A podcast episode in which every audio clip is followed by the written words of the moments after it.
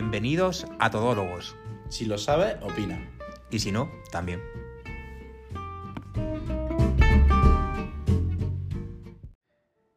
Bienvenidos de nuevo a un episodio de Todólogos. Eh, estoy aquí, pues como siempre, acompañado de Celestino Jesús. Hola, Jesús, ¿verdad?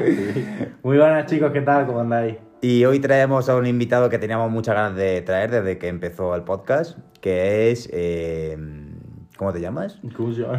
Mi nombre es Luis. Luis, Luis o Luisi. Para los amigos, Luis y Cuellar, eh, bienvenido. Muchas Un aplauso. gracias. Grande Luisi. Qué bien, qué bien. Muchas gracias, para mí es un placer. Y pues bueno, pues ¿qué tal? Cuéntanos. eh, Yo, yo empezaría a hablar de dinero, de primera. Ah, bueno, sí, vamos Sí. a empezar ya a hablar de dinero porque muchas veces venimos, luego tardamos en hacer el contrato, Sí. tardamos en recibir el dinero y, y- De hecho, mm, es un tema que me preocupa porque creo que cada vez tendremos que actualizar de, sobre, sobre las estadísticas del podcast. Porque a mí, la- ya sabéis, la lleva siempre David. David no me cuenta nada. Y bueno, yo creo que tenemos que pedirle pesado. explicaciones. ¿Qué tal? Pues yo no estoy oyendo pesado. nada de dinero.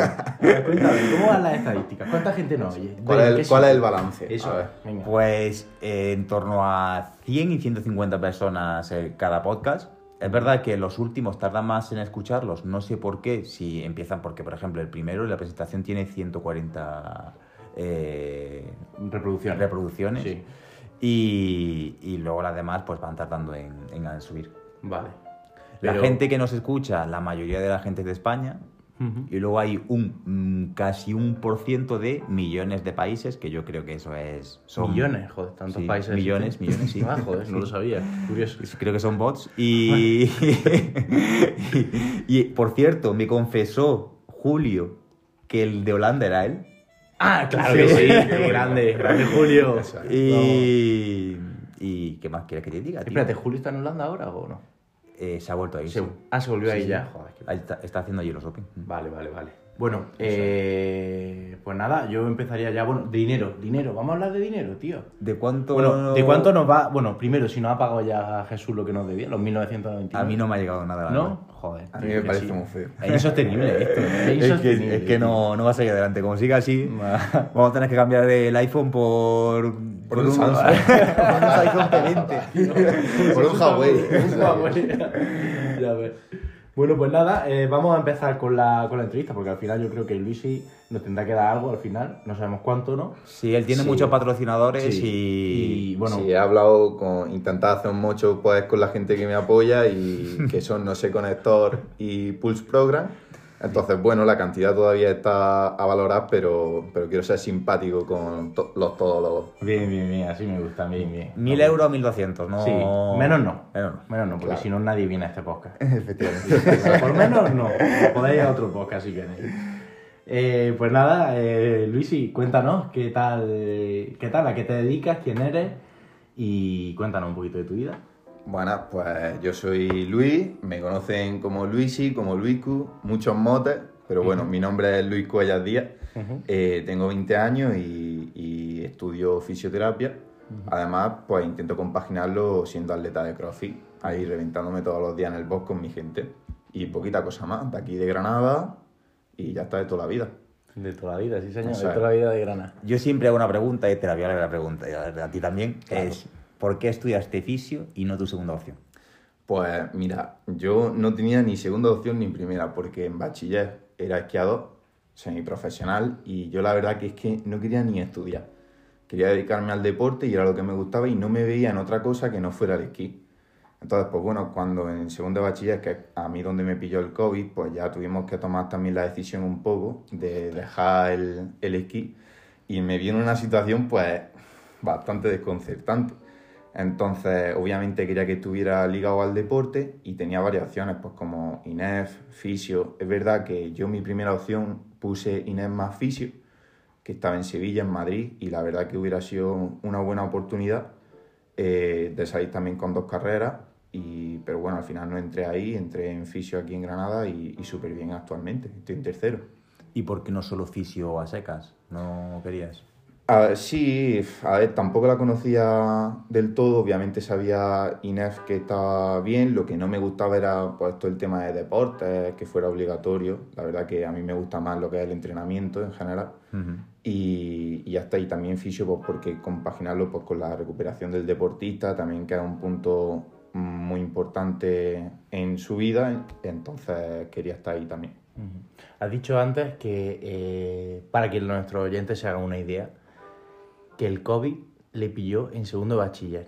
O sea, aunque estéis escuchando la voz de una persona de 64 años, esto que tenemos delante es un niño, ¿vale? Tal cual. O sea, Ya ves que hace nada estaba en bachiller. Yo solo quiero re- remarcar eso, ¿vale? Simplemente era un apunte. Eh, bueno, cuéntanos un poquito de, mm, de tu pasado. Eh, ¿A qué te dedicabas? O sea, tú de pequeño, ¿qué te gustaba hacer? ¿Algún hobby en concreto? ¿O siempre te ha gustado el deporte? O, bueno, entiendo que sí habrás practicado deporte de pequeño. Sí. Pero bueno, más allá del deporte, también pues cuéntame un poquito, no sé si jugaba a la consola, si era un niño como otro cualquiera o, o hacías cosas rituales satánicos. Más o menos. Yo me he criado también en las montañas, al lado de donde vive Carlos.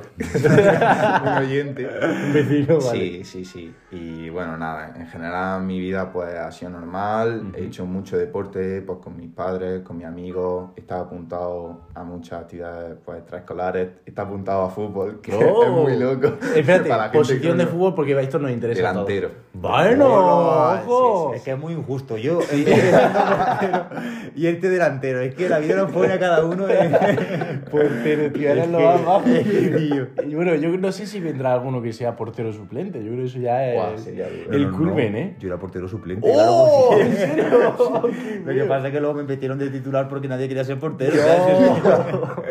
Y yo tampoco quería ser portero y ya me metieron a defensa. Que ojo, que defensa también mola, ¿eh? A mí Defensa, defensa mola, pero joder, portero. Portero, Pero- defensa, ¿quién jugó de defensa? Eh, alguien dijo que. Miguel también era defensa. Miguel, Miguel, Mm. ¿verdad? Miguel o Jesús Casilda, ya no me acuerdo. Pero bueno. mm, Pero vaya, que yo creo que la mejor posición para alguien pequeño es delantero. En plan, cuando eres pequeño y te dejas ser Sí. delantero, es que ya... Sí, sí, sí, sí. Sí, era, era fútbol 7, fútbol 11, fútbol sala. Pues mira, la verdad es que eso era en primaria, yo no Bueno, ni sé sería de fútbol fútbol sala, ahora, vale, lo vale. sabía antes. Vale. De hecho, no llegué a jugar ningún partido oficial. Y bueno, pues también, aparte de eso, lo compaginaba todos los deportes, ¿no? Pues como salía la bicicleta, pues piragüismo en verano, cosas así más náuticas, natación. Vale. Eh, lo compaginaba con el esquí, que es lo que ha sido mi deporte desde siempre, desde los dos años que empecé a esquiar, Joder, qué fuerte. hasta los 18. ¿Y tenía algún objetivo en esquí o...? Pues llegar a lo más alto. sí, la o sea, verdad. tu objetivo siempre ha sido llegar a lo más alto. Sí, sí, sí. O sea, empecé eso desde muy pequeño porque mi padre también era entrenador de esquí, entonces empecé y poco a poco pues fui cogiendo la ilusión y la pasión sobre ese deporte y tuve una gran evolución desde que era pequeño y ya está. Entonces pues ganando campeonatos de España, saliendo muchísimo fuera. Ujú. He, he disfrutado un montón, he conocido un montón de lugares y, y también me ha hecho mucho crecer como persona Ujú. y como deportista, que es lo que soy ¿Crees ahora. que te ha forjado la, la disciplina o parte de esa disciplina te la ha forjado el esquí? ¿O Sí. te ha aportado mucho, una base muy buena para lo que pueda ser ahora? Totalmente, totalmente, porque mi vida, cuando ya entré un poco más a profesionales, que era en torno a los 16 años, yo mm, pues me pasaba, o sea, no iba al colegio literalmente, estaba siempre esquiando y mi vida era muy cuadriculada, entonces pues o seguías los horarios que tenías que seguir, o si no es que no podía aguantar la carga de entrenamiento, las competiciones, etc. Ya, ya, ya. ya. Al igual que, por ejemplo, yo que cuando era pequeño, es verdad que me apunté muchos, a muchos deportes y luego los dejaba. En el esquí había mucha gente que lo dejaba no porque fuese malo, sino porque no querías, en plan, seguir ese tipo de rutina. Bueno, eh, a ver, cuando la verdad que la gente siempre aguantaba mucho, o sea, no recuerdo de eso, ¿no? De que un año para otro cambiara mucho lo- la gente de los clubes y tal. Sí que es verdad que había niños, niñas que, pues eso, estaban a lo mejor entre los deportes, que como pudiera ser el fútbol y el esquí, y en vez de elegir esquí, eligieron el fútbol, como yo hice en mi caso. Y ya está, pero sí que es verdad que aguantaba a todo el mundo. Y ya cuando la gente suele dejarlo es cuando ya tiene que decidir un poco por estudiar o seguir con el deporte, dependiendo de Lo bueno que sean o no. Y, y en tus años más jóvenes, entiendo, jugar a la Sigo consola. siendo joven. Vale, más jóvenes, por eso te he dicho más jóvenes, es importante recalcar eso. Eh, ¿Tus años más jóvenes eh, jugabas videojuegos? ¿Tenías otras aficiones que no fueran el deporte? ¿O básicamente tu vida ha sido el deporte? Mm, bueno, sí, sí he jugado videojuegos eh, y también leía bastante. Mm, Jerónimo Stilton, o sea, cosas, cuentos y cosas así. Vale. Pero sí, también videojuegos, aunque Grande. no en mayor medida, la verdad. Grande Jerónimo, ¿verdad? Siempre. Si no se queda adulto. Jerónimo el Tilto. un clásico, Un clásico. Vale, ¿y algún videojuego favorito? Ya tengo curiosidad. ¿O algo que te, te- un videojuego que diga, me ha marcado este videojuego? Pues mira, sinceramente yo creo que hay mucha gente hater de este juego, A pero la verdad que para mí, de los mejores es Minecraft. Minecraft, bueno, sí, Es joder. un juego muy... Porque la gente lo hitea mucho, pero a mí la verdad que me gustó mucho y explota un poco la creatividad de los niños y está muy- bastante Está bien. guay. Pero vale. niño y no, no tan niño, ¿no? Sí, sí, sí. Porque... Claro, eso, ¿eh? Pero tú jugabas de muy niño o también de No, no, adulto? a ver, bueno, adulto. Adulto, ¿eh? Muy niño, tío, es que- es Pero que- al LOL, por ejemplo, has jugado. No, no, yo es que esa época ya me pilla muy grande. Claro. Bueno, yo jugaba al LOL hace poquísimo, ¿eh? Pero bueno. No me lo esperaba, la verdad. Yo máximo, pues GTA también, está muy chulo, no sé, así, pero poca cosa. Vale, vale. Bueno, eh, pues pasamos a preguntita un poquito más profunda. A ver, eh, tú eres atleta de CrossFit, que es Sí. importante destacarlo, y te centra ahora mismo tu día a día. ¿Qué porcentaje de, de mental le dedicas al CrossFit Mm, en tu día a día? 85%, 90%. 85-90. Y Sí. el resto, A ¿qué tipo carrera. de carrera, no? Sí, Vale. todavía eso. Luego espero que sea 100% al CrossFit. O sea, tu objetivo es dedicarte 100% al CrossFit, ¿verdad? Sí, sí, para eso lo hago. Vale. Y bueno, te queda poco para dedicarte solo al CrossFit porque estás en tercero de carrera, ¿no? Eso es. Y te queda simplemente a, a acabar este año y se acabó prácticas después, ¿no? Básicamente, si el año que viene es todo práctica y TFG y las optativas que me queden, y ya está, pues en estos dos años me toca dar mucha caña para cuando salga la carrera no tener ninguna duda de qué hacer. Mm. Eh, ¿sa- sa- ¿Tiene alguna idea de qué hacer cuando salga ahora mismo? ¿Alguna...? Sí, tengo, tengo ahí el plan, por lo menos hasta los 30 años lo tengo hecho el plan. Yo sé que tienes un plan, bueno, aparte de, de, bueno, a lo mejor hasta los 30, pero sé que tienes, que me comentaste algo, Sí. alguna idea de laboral eh, cuando acabes la carrera. Que no me va a gustar, a mí no me gusta, porque no me gusta tener ese tipo de competidores, pero bueno, cuéntame. ¿Qué Bueno? Creo también. Sí, cuenta, Pero cuenta. qué cojones. Ver, No, cuenta, cuenta. es una idea. Una idea que luego Está no- no lejos. se lleva a cabo. Está lejos. Ah, yo simplemente que antes que pase le partiré las piernas. yo creo que ya ha entrado. ¿Qué? En el momento que yo me ponga. Yo creo que también. Eso, espero que yo también, eh, la verdad. Y me gustaría ayudar. Si no tienes un problema, ¿eh? Sí. Creo que el problema lo tienes tú, ¿eh? No, sabes- No te equivoques. no te equivoques, ¿eh? Soy capaz de matar. Hostia, está todo el mundo con ese tema ahora, ¿eh? ¿Con qué? Mucha gente, sí. Bueno, dilo, joder, es que Bueno, si no, no, sí. no lo vamos a saber. Eso es, que aquí hay mucha expectativa. Claro. Nada, pues a ver, la idea es terminar la carrera y poder dedicarme el máximo número de años a ser solo atleta. Ujú. Y una vez que eso acabe, y de- en el momento en el que esté en mi vida, que tendré pues muchas ramas, porque si me ha ido muy bien en CrossFit, pues quién sabe, puedo montar un boss Sí. o programaciones. Tiene muchas puertas abiertas, claro. Eh, pero bueno, otra idea que tenía también es opositar a bombero, como nuestro compañero Celestino. Vaya. Bueno, yo voy a correo, ¿eh? No os confundáis. Pero bueno, está ahí la idea, aún queda mucho para eso y ni lo pienso actualmente. Vale, vale, vale, vale. Perfecto. Me alegra. Me, me deja un poquito más tranquilo, la verdad. Bueno, pues ya vamos a preguntar también un poco por el tipo de rutinas que llevas, ¿no? Dices que piensas sobre todo en CrossFit. Sí. ¿Qué tipo de rutinas diarias eh, realizas para...? Como un día en mi vida, Sí. básicamente. Pues mira, desde septiembre hasta ahora, febrero, que es cuando ahora estoy en vacaciones, todos mis días han sido exactamente iguales. Que era despertarse a las cinco y media, desayunar un poquito, un café y, y un poquito de sólidos, cereales, para no quedarme seco en el entrenamiento y a entrenar a las seis y media. A las siete y media terminar la primera sesión, subir a mi casa, ducharme, desayunar ya en condiciones y a la universidad, eh, de la universidad, pues desde las 9 hasta las 1 y media estando allí haciendo prácticas, lo que tuviera. A las 9 y media termino, subo a mi casa a comer, descanso un rato, leo o me duermo o miro algún vídeo, bueno, en fin, me relajo. Sí. Y luego ya voy otra vez al gimnasio sobre las 5 o 4 y media eh, a hacer la sesión más larga. Que además, ya como todas las tardes pues, ya nos juntamos el grupillo, ¿no? Que vamos allí a entrenar juntos y tal. pues se me suele ir bastante la hora. Entonces yo creo que ya cuando voy al gimnasio por la tarde ya me quedo toda la tarde. Hasta las 8 así, que subo a mi casa, me ducho, ceno a las 9 y a las 10 acostado y dormido. A las normalmente. 10. A las 10 en punto solo está ya dormido, sí. Vale. eh, una cosa que, bueno, ya hablamos fuera del podcast, pero que sí que es verdad que quiero, quiero remarcar un poquito, sobre todo aquí. Eh, me interesa mucho lo que te diferencia de un atleta normal, normal entre comillas, un atleta cualquiera de CrossFit, eh, o incluso de cualquier, creo que esto es aplicable a cualquier deporte, ámbito de sí. cualquier deporte. Eh, ¿Qué te puede diferenciar de un atleta que también busca con ambición su objetivo a, a ti, por ejemplo? Porque yo, por ejemplo, me puedo considerar un atleta que busca, eh, pues eso, conseguir mi objetivo, mejorar en el día a día y aunque es verdad que no, em- no ocupa tanto porcentaje el CrossFit en mi vida, eh, busco alcanzar mi, mi objetivo, ¿no? Un objetivo más ambicioso. Cuéntame, ¿qué te diferencia de, mm, de un atleta así? No, pues yo creo, una de las cosas en las que más me he estado fijando es hacer las pequeñas cosas bien. ¿no? Es decir, centrarme en que, que cualquier gesto, cualquier cosa esté bien. Pues, por ejemplo, pues el remo, que cuando termines la palada, que suelta entre los brazos, intentes relajarte. Sé, son como muchos pequeños detalles que al final si los juntas suman mucho.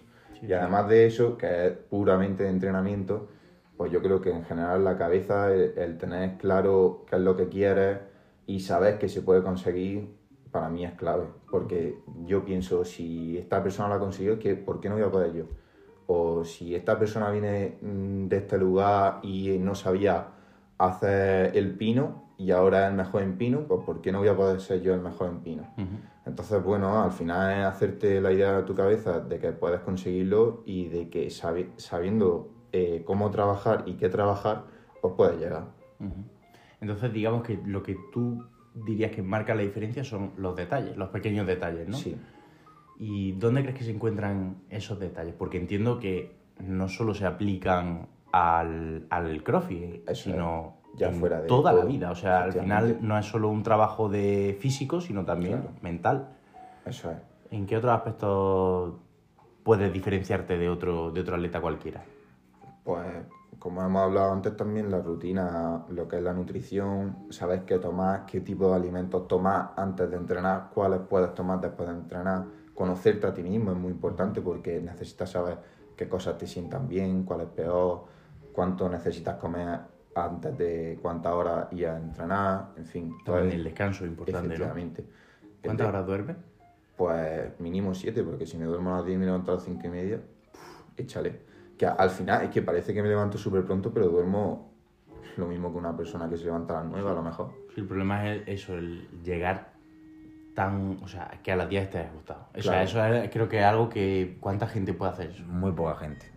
La verdad que yo sería incapaz ¿eh? de... porque alguna vez Pero- me ha costado a las 11, pero... ¿A qué hora te suele acostar, David? Yo me suelo ir a la cama a las 11 y media, 12 y hasta la 1 no me, no me duermo. Te pones con el móvil, ¿verdad? Sí. Mm, O bueno, ver Mal una serie. ¿eh? Mal o, ver- o ver una serie. ya, pero a mí me ayuda a desconectar ¿eh? también. Si no tengo plan, me levanto o tengo pesadillas o me levanto a las 6 y media. Hay veces que me, de- me despierto mucho antes y tampoco me quiero despertar antes. Porque yo quiero ir, levantarme, desayunar y ir a trabajar. Ujú. Hay gente que le gusta también. A ti, a ti a lo mejor te gusta, bueno, Sí. la gente que tiene rutina de le gusta despertarse pronto, leer. A mí no. A mí me gusta ir porque si no el día se me hace más largo. ¿eh? A mí me gusta despertarme, ir casi dormido a trabajar y empezar a trabajar. O sea, tu forma de espabilarte es el camino al trabajo. Sí, me pongo mi reggaetón. Madre mía, reggaetón a las 7 de la mañana. Cierto. cuando, cuando he entrado, porque he llegado esta mañana. he llegado esta mañana y muy felizmente me he Al encontrado. estudio, ¿no? Que tenéis aquí. Yo sí, me he quedado flipado. Es flipante, ¿verdad? Sí, sí, aquí con todas las sí. cámaras. ¿Qué tal, ¿Qué tal la temperatura? Del Bien, bien, me ¿verdad? gusta, me gusta. ¿Sí? Sí, relajado, prefiero el frío. Creo que ya no he respondido la pregunta Qué- qué- perro, ¿eh? ¿Cómo sabes lo que le vamos a preguntar? Soy un conocedor, un todólogo. Sí, sí, todo lo- Pero sí, he de decir que esta mañana he llegado, bueno, pues para preparar la- las preguntas, pues bueno, más que prepararla, porque llevo toda la semana preparándola. Sí. eh, He tenido que quedar, mentirle a Celestino y decir que hemos quedado a las 11 para que venga antes y aún así le he dicho, porfa, que va a venir Luis a las 11, vente a las 11 menos cuarto, porque para preparar las preguntas Pero he llegado puntual, ¿eh? Pensaba que iba a llegar a las 11 y cuarto. ¿He llegado puntual o no? Ha sido puntual, hoy ha sido He puntual. llegado puntual. Pues bueno, he llegado y me he encontrado muy felizmente a David lavando los platos. y digo, joder, qué, qué- qué hombre más, más sabio, más, más culto que se ha puesto a escuchar música clásica. Pues no, no estaba escuchando música clásica, estaba escuchando Carol G, Gatúbela. me ha sorprendido, ¿eh? Es que no, no me sé las canciones. Yo no me sé los nombres de las canciones, lo escucho, pero no, no me las sé. Cuando va a la discoteca, ¿bailas, David? Sí, Sí. voy poco, eh. Como, bueno, lo poco que vas, bailas, ¿no? Sí, claro. ¿Qué tipo, qué estilo de baile tienes tú para bailar? No muy bueno, la verdad, no soy muy buen ¿No tienes un estilo en concreto? Tipo No, no. funk, tipo no. street dance, nada, ¿no? Soy más de hacer así, hacer así un poco con la cabeza y Vale. ya está. ¿Ves tú vas a las discotecas? No, la verdad que no. ¿Has ido alguna vez alguna? Sí, sí, ¿Ah, sí. sí? He tenido una etapa, he tenido una etapa ¿Ah, sí? en mi juventud Vale. de salir más de fiesta. En mi juventud lo dice. Exacto. Este señor de 64 años. Ya sabéis. vale. Eh, bueno, eh, me has dicho que lees libros, ¿verdad? Sí. ¿Qué tipo de libros lees? Pues sobre todo de desarrollo personal, autoayuda. Son libros que me ayudan también para mi deporte y para mi vida. Cómo afrontar problemas, eh, cómo superarlos, qué tipo de estilo de vida debes de llevar, o qué pensamientos son buenos, son positivos, cómo tenerlos. La verdad que me gusta mucho y, y creo que es una práctica que deberíamos de hacer todos, todos los días. Ujú. Al menos una hora. Estábamos hablando, David y yo, de, justo antes de que vinieras, de hecho, de- del tema de, de, de la excelencia, no solo en el CrossFit, sino también en, en otros aspectos de la vida. Entonces siempre buscamos, por ejemplo, en, en CrossFit tú buscas la excelencia, ¿no? Sí. Entiendo, y te gustaría ser el mejor. Sí. Pero busca aparte la excelencia en otros ámbitos, por ejemplo, en las relaciones interpersonales, en, a nivel académico. Eh, cuéntame un poco sobre, sobre lo que rodea al, al CrossFit y, y- y si, qué tipo de intenciones buscas con, con- con eso. Más que eso, mira, lo que hablamos sobre todo, porque lo que nos centramos, tú dices, te dedicas eh, casi exclusivamente al CrossFit, Sí. ¿no?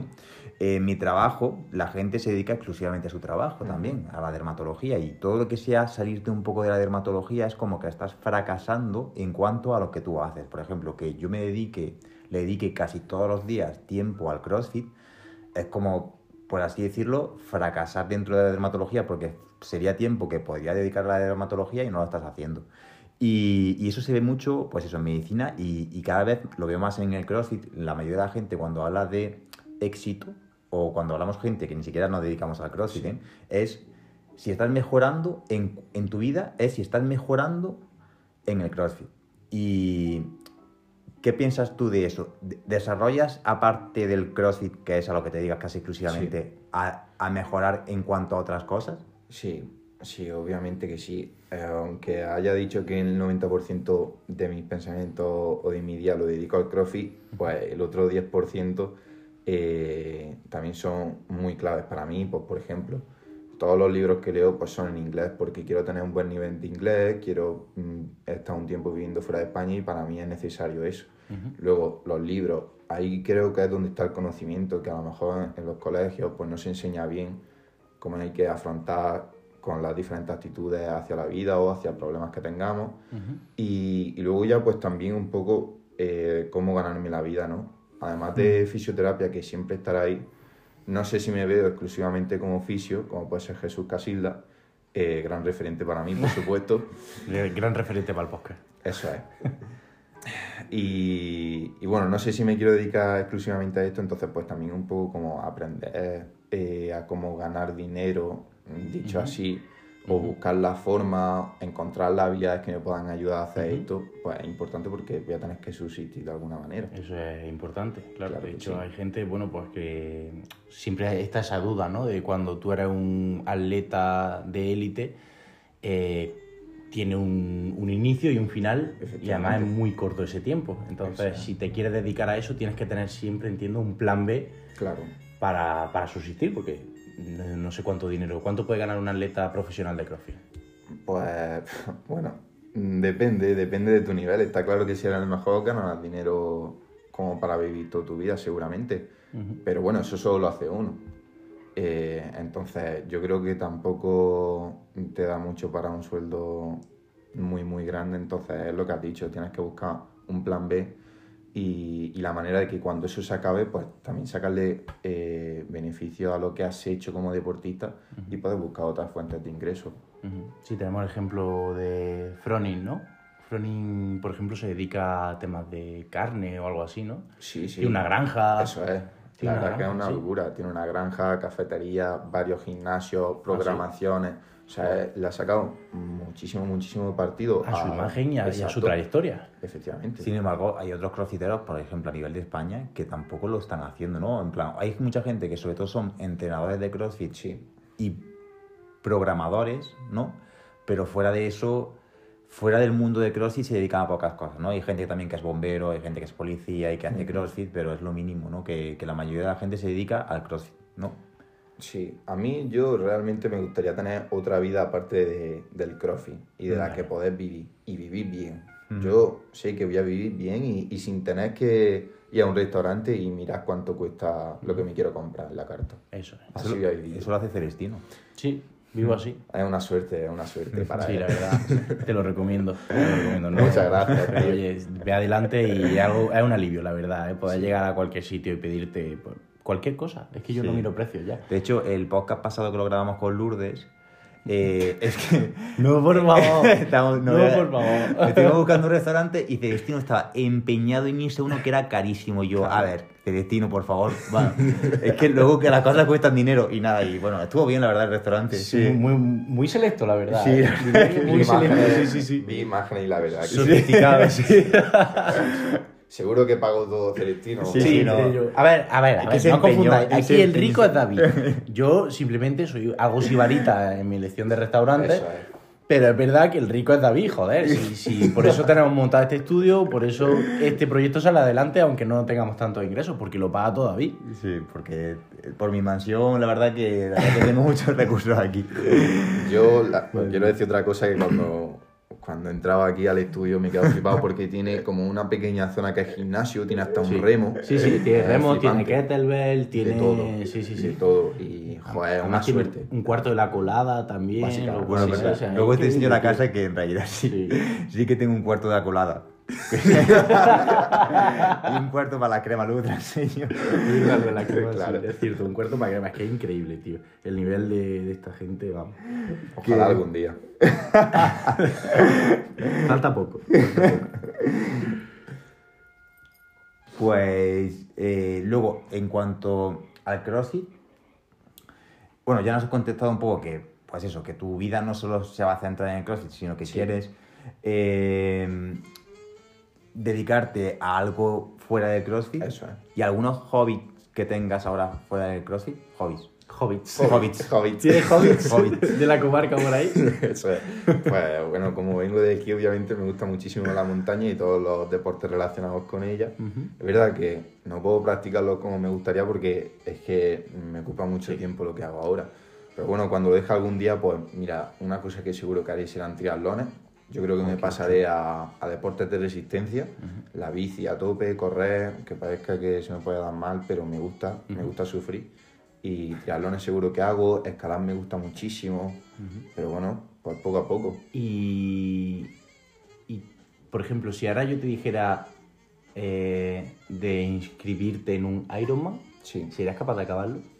Ahora mismo. Sí, ahora, mismo. tal cual. Tal cual vienes, te doy la ropa, te doy todo y te pones a... Un Ironman que es 5 km nadando, ¿no? Joder, que- que me me ha devuelto, ¿eh? Bueno, un trialo, vamos a ver. Me he hecho más fácil. Un triatlón si lo acabo. ¿Cómo me la ha devuelto? Que se No, piensa que... no sabía, no sabía lo que. Joder, pero un Ironman es lo que se dice, que es lo más. Lo No, más. Pero, ¿y crees. ¿y crees que serías bueno. bueno haciendo el triatlón? Es que yo creo que todo lo que, no todo lo que no se entrena, efectivamente. En plan, la verdad que tú entrenas la bici, la natación se te da bien. Sí, Y, dentro de lo malo. pero, pero bueno, que habría muchísimos triatletas. Hombre, obviamente te ahora mismo no ganaría, pero si dejara el crossfit y me dedicara solo al triatlón, seguro que, que sería competitivo dentro de unos años, porque solo me centraría en eso. Vale. Eh, Tenía una pregunta para él, se me ha olvidado, tío. Os pregunto yo entonces, ¿qué sois más de mañana o de tarde? Como hemos hablado antes. ¡Ah! bueno, somos los invitados de Luis. ¿A entrenar o, o de vivir? Mm, En general, de las cosas que hacéis en vuestro día, ¿no? Pues, por ejemplo, yo soy Ya muy de acuerdo. mañana. Ya me he acordado. ¿Vosotros? Yo soy. Es, es que mi vida es la mañana. En cuanto a las cosas que hago, si en trabajar, mm, soy muy de mañanas. Todo lo que me gusta, prefiero hacerlo por la mañana. Yo Pero, pero bueno, también la putada es eso que, que también hay cosas que no dependen de ti, ¿no? Claro. Que tienes que hacer por las tardes. ¿Y, ¿y tú, Celestino? Yo, a ver, siempre he sido nocturno, de hecho. Eh, he estudiado por la noche y me he considerado, bueno, considero que tengo más desarrollo por la noche.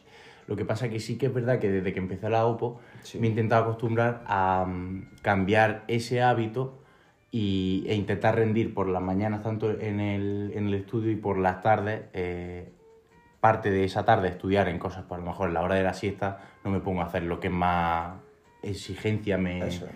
me, Te supone. me supone, efectivamente. Y pues dedico pues a lo mejor a estudiar cosas más, más light, ¿no? Pues a lo mejor hacer test de camión y eso. Claro. Y luego ya por la tarde ya termino, ya sí me voy a entrenar. Pero sí que es verdad que cuando más, por naturaleza, cuantas más actividad tengo es por la noche. Sí, es por la noche, en, en todos los sentidos, sí. Y bueno, yo sí que te quería hacer una pregunta que, bueno, que aunque sea otra vez de CrossFit, es cómo afrontas, porque bueno, estamos en los Open, para aquellos que nos escuchen y no sepan lo que son los Open, son como unos clasificatorios para poder llegar a la competición mundial de CrossFit, que son los CrossFit Games. Y dentro de los clasificatorios están los Open, después los Quarterfinals, después los Semifinals y después los, los CrossFit Games. ¿Cómo afrontas? Bueno, este sábado hemos hecho el primer eh, entrenamiento de los Open. ¿Cómo afrontas tú los Open? Bueno, al final lo Open mm, sale el 10% ¿no? de cada región y, y algo que es bastante, no digamos fácil para el nivel que tenemos pues la mayoría en el gimnasio. El popular. Pero... ¿Crees que está dentro del 10% del box? Sí, Sí. a ver, está complicado porque el nivel es muy alto, como digo. Gente como Miguel, Miguel Ángel, ¿no? Miguel Ángel. Sí, Miguel Miguel Ángel. Eso es. Carlos, Lourdes, son gente que está por encima mía. Pero te olvidas de uno, ¿eh? Creo que se olvida del más importante. ¿De quién? ¿De Manu? No. Uno de los que han venido. No vamos a decir su nombre. Está nombrando. Ah, ya No sé vamos a que decir su yo nombre. sé Tú sabes quién es, ¿verdad, sí. Luisi? Un todólogo en su El esencia. todólogo. bueno. El El todólogo. todólogo. Ese, ¿crees que, Luisi, sinceramente, ¿crees que algún día estará a su nivel? Ojalá, pero como digo, hay que creer y si él ha podido llegar hasta ahí, lucharemos por llegar a su nivel. La verdad que sí. La verdad que sí. Eh, eh, bueno, viene ahora un poco ligado a la pregunta que te voy a hacer a continuación. Eso. Eh, pero lo, considera, lo consideraría un referente dentro de- del Factory Bow. Bueno, del Factory Bow y de la vida en general. Si- mira, si yo tuviera que poner eh, unos cuadros, una foto en una pared donde está el logo de Factory Box, iría su cara, la cara del propietario del bosque, ojalá que venga aquí algún día porque es muy interesante. Sí. Eh, luego Peli, Peli Pe- un uf, grande, grande Peli, qué grande Peli, ¿eh? Efectivamente. Sí, sí. Y, y sobre todo Sena, ¿no? Sena al final te- tendría que estar ahí, seguro. Verdad que será, será ocupa gran parte de nuestra vida, ¿eh? Sí, es Eso. verdad. Vale, pero ahora en serio, o sea, ¿qué referente eh, tienes tú en tu día a día? Ya no solo en CrossFit, sino Sí. si no tiene nada que ver, que a lo mejor sí tiene algo que No, ver, ¿no? Tengo varios fuera adentro. Vale, pues, ¿qué referentes tienes dentro del CrossFit y qué referentes tienes fuera del CrossFit y por qué? Vale, pues mira, eh, el primero dentro del CrossFit es Matt Fraser y, y me baso un poco en esto, ¿no? Él viene del mundo de la alterofilia y él pues no sabía hacer el pino o era muy malo en las cosas de cardio y como esa persona mm, desde donde venía, desde el background que tenía, ha podido llegar a lo que ha sido, pues al final para mí es un ejemplo de que se puede conseguir y de que si lo ha conseguido él, yo también puedo. Eh, obviamente sabiendo todo lo que conlleva, todo el sacrificio que conlleva y lo que ha hecho él. Eh, él, uno, luego también más cerca y más cercano a mí, pues Javier González, que es mi entrenador, también para mí es, es un referente, sobre todo, pues yo lo he visto entrenar y he entrenado con él, y cómo sufre, cómo es capaz de, de cerrarle la puerta ahí al señor del martillo cuando te viene en mitad de un entrenamiento. Sí. pues es de admirar y, y hay que tenerlo en cuenta. Y luego, pues fuera, gente como Arnold Schwarzenegger, ¡Guau! Qué grande, ¿eh? Para mí es uno de mis ídolos también, ¿eh? ¿Es vuestro referente? Para mí, Susana? Para mí sí es un Sí. referente, sí. Conozco poco de él entonces, porque no, no es un tío que a mí me... Joder, pues yo referente porque ha hecho pelis chulísimas, ¿eh? efectivamente, Terminator. Esto, joder, yo desde que vi esa peli, mí fue mi referente, ¿eh? Y es senador, ¿eh? No, fue sen- bueno, no, creo Bueno, que ya no es. fue senador, Si sí. es senador, senador De o gobernador. Gobernador, Gobernador de de California, California, efectivamente. Poquita broma. Sí, sí, sí. Y. Parece que no. ¿eh? obviamente. Y Mr. Olimpia siete veces. Eso es. Y siendo una persona que viene de Austria, acaba donde acabó, Sí. pues también es una historia muy conmovedora para mí. Y, y que, pues yo, siendo una persona de Granada que vive en Huetor Vega, ¿por qué ¿Vive no en voy a- Huetor? Sí, Ah, Huetor. no lo sabía. Sí, un pueblo humilde de aquí, de la zona. Sí, dice- dicen que es de los pueblos. Porque eh, hay, hay como cierta rivalidad entre cuáles son los pueblos más llanos de España, bueno, las zonas más llanas, y Sí. Castilla y León, Castilla-La Mancha están ahí, pero luego está Huetor Vega. Sí, sí, sí. Huetor Vega es de los sitios más... Una de hecho, planicie, planito, una, una planicie, planicie. es pura planicie. Está Córdoba la llana y Huetor Vega la, la llana. Huetor Vega la llana. Eso ahí. Bueno, eh, has dicho Arnold Schwarzenegger, a mí también me parece un auténtico referente, ya no solo por lo que consiguió, eh, eh, bueno, como Mr. bodybuilding, Olympia, ¿no? efectivamente, en el bodybuilding, sino también eh, en la época en la que lo consiguió, porque eh, sí que es verdad que a lo mejor podemos hablar de Ronnie Coleman, que para mí, por ejemplo, es un referente en el tema de- del bodybuilding. ¿Te gustaría ser como él? ¿Como Ronnie Coleman? No, no, no, no, no, ¿Te gustaría tener sus pesos? no, no, no me gustaría, ¿eh? No sé quién es. Ronnie Coleman... eh, David, te de- falta mucha, mucho te verdad, falta eh. mucho Te gym, falta mucho gym. Es ¿eh? que no me mola ese mundo, tío. Sí. No me mola. A ver, es algo Me que- gusta mucho el crossfit y muchos deportes, me flipan muchos deportes, pero el culturismo es algo que no- nunca me ha gustado ni, ni se parece. Y eso que he estado mucho tiempo haciendo gimnasio. Pero son gente que no. Sí, a ver, eh, a mí sí, sí me gusta, pero quizá verlo. No sería capaz de sacrificar ni tampoco de conseguir ese físico porque no me sentiría cómodo en ese físico. Sí que es verdad que tengo otros objetivos con, Sí. con el físico, al menos a nivel estético. Pero de hecho escuché una, una entrevista que le hicieron a Chris Bumstead, ¿sabes Sí, quién no? sí, por supuesto. A.K.A. Sibam. Eso es. Y, y dijeron, bueno, estaba hablando y dijo que realmente, ¿qué necesidad tienes de, por ejemplo, de ciclarte o de, Claro. o de sacrificar tantas cosas en tu vida cuando tú no vas a pelear nunca por un Mister Olimpia? Sí puede ser que te sientas cómodo con ese físico, pero estás sacrificando el, el acné, la piel, eh, bueno, y Bueno, tú de eso... por supuesto. La afectación en plan que Claro. produce eh, cirrosis hepática, produce fun- disfunción renal. Aquí te dejo a ti, sí. sí Y que es verdad que y bueno, produce también alteraciones cardíacas, que hay mayor riesgo de infarto cardíaco y tal. Y pues eso, en plan, esa gente que. Y ya no solo ganar, es que ya por ganar un premio me parece una tontería. Otra cosa es por ser. Mira, eh, doparte por ser el que mm, mm, llegue a una montaña y tal, pues bueno, pues a lo mejor le, puedo, le puede. Buscar alguna funcionalidad, ¿no? Sí, buscar un objetivo que no sea simplemente un- una medalla. Es decir, sino haber que la, que la medalla sea haber conseguido algo, pues eso, llegar a la luna. Ya, llegar a la pero en luna realidad- eh, metiéndote esteroides. Pero en Pues realidad para mí ser Mister Olimpia eh, esconde algo más, que es que ha sido capaz de sacrificar a esa persona para conseguir ese físico, porque hay muchísimo trabajo a nivel físico y a nivel mental, tío, porque estás sacrificando eso, eh, tu propia salud por conseguir eso. Ahora, ¿hasta qué punto serías capaz tú de sacrificarlo? Pues yo, por ejemplo, no me gusta tampoco, no me gustaría tener ese físico, no quiero tenerlo, pero sí quiero tener un físico estéticamente bonito, a mi parecer, es. y sobre todo estar saludable. Y, y nada, era simplemente eso. Eh, entonces, bueno, no sé si tiene otro referente aparte de Schwarzenegger. Sí, a otro que me acuerdo es que tengo bastantes, pero no me voy a acordar de todos. Es Mohamed Ali, Ujú. boxeador de los años, bueno, no sé si 80, la verdad que no me acuerdo. 80 o 70, ya no lo sé. Bastante, hace bastante. Cuando era blanco y negro todavía, Sí, las sí, sí. cosas. Eh, ¿Vosotros habéis vivido eso? ¿Blanco y negro? No, que va. Eh, bueno, Da- David. Tío, pero David dice que que no estaba- Con David, yo creo que. no estaba, David, cuando, David cuando nació. David cuando nació. eh, no, sa- no sabemos la edad de David, ¿vale? No lo hemos dicho.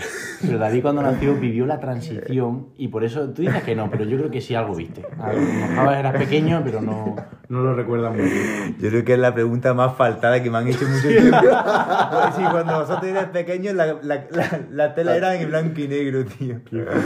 Yo de verdad me ha sorprendido lo de que el COVID la haya pillado en segundo bachiller. ¿eh? Ya, tío. Porque claro, tú no has vivido ciertas cosas por culpa del COVID, ¿eh? O sea, cosas que nosotros sí hemos podido vivir en ¿Cómo nuestra juventud. Eh, bueno, pues al final, quizá el- en el ámbito social. No lo hubiera vivido tampoco. No, No ¿tú te creas, ¿Qué ¿eh? Sí, seguro. Yo creo que Viaje sí. de fin de, curso. No No, lo hice porque lo hicieron antes y yo no fui. Hostia. Muchas cosas. Es que el esquí ya, pero también es verdad que el esquí, es que atleta me quitaba profesional mucho es. Sí. Sí, sí. Mira, sí. yo me acuerdo que en segundo de bachiller, que es como el año más importante, desde Navidad hasta el COVID, que a lo mejor fue marzo, es que no se me va a olvidar nunca. Fui cinco días al colegio, desde Navidad hasta marzo.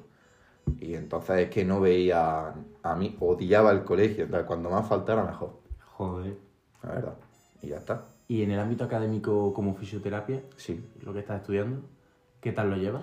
Pues bastante bien. A ver, soy buen estudiante y cuando hay que estudiar, pues se estudia. Y es algo que me gusta. Me estoy aprendiendo y creo que me sirve a mí también como deportista, pues conocer un poco toda la funcionalidad que tiene mi cuerpo y cómo recuperarla y hacerla.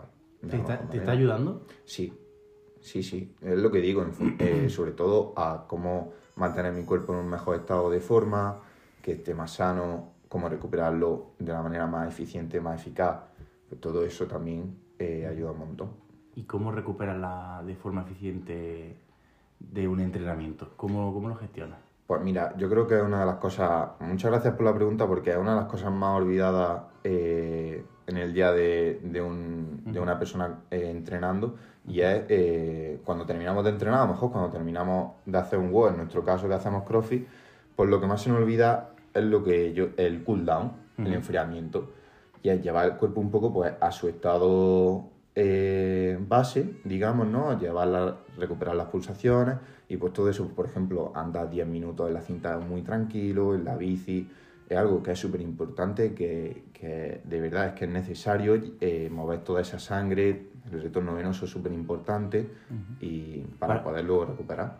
Vale, ¿y crees que es importante esa, esa- ese cool down para la recuperación posterior? Por ejemplo, si yo entreno por la noche, Sí, eh, termino, No, todo vamos a poner, a las 10, a las 10 y media. Sí que es verdad que a mí me está gustando mucho dormir, porque además, como te he dicho, soy más nocturno. claro.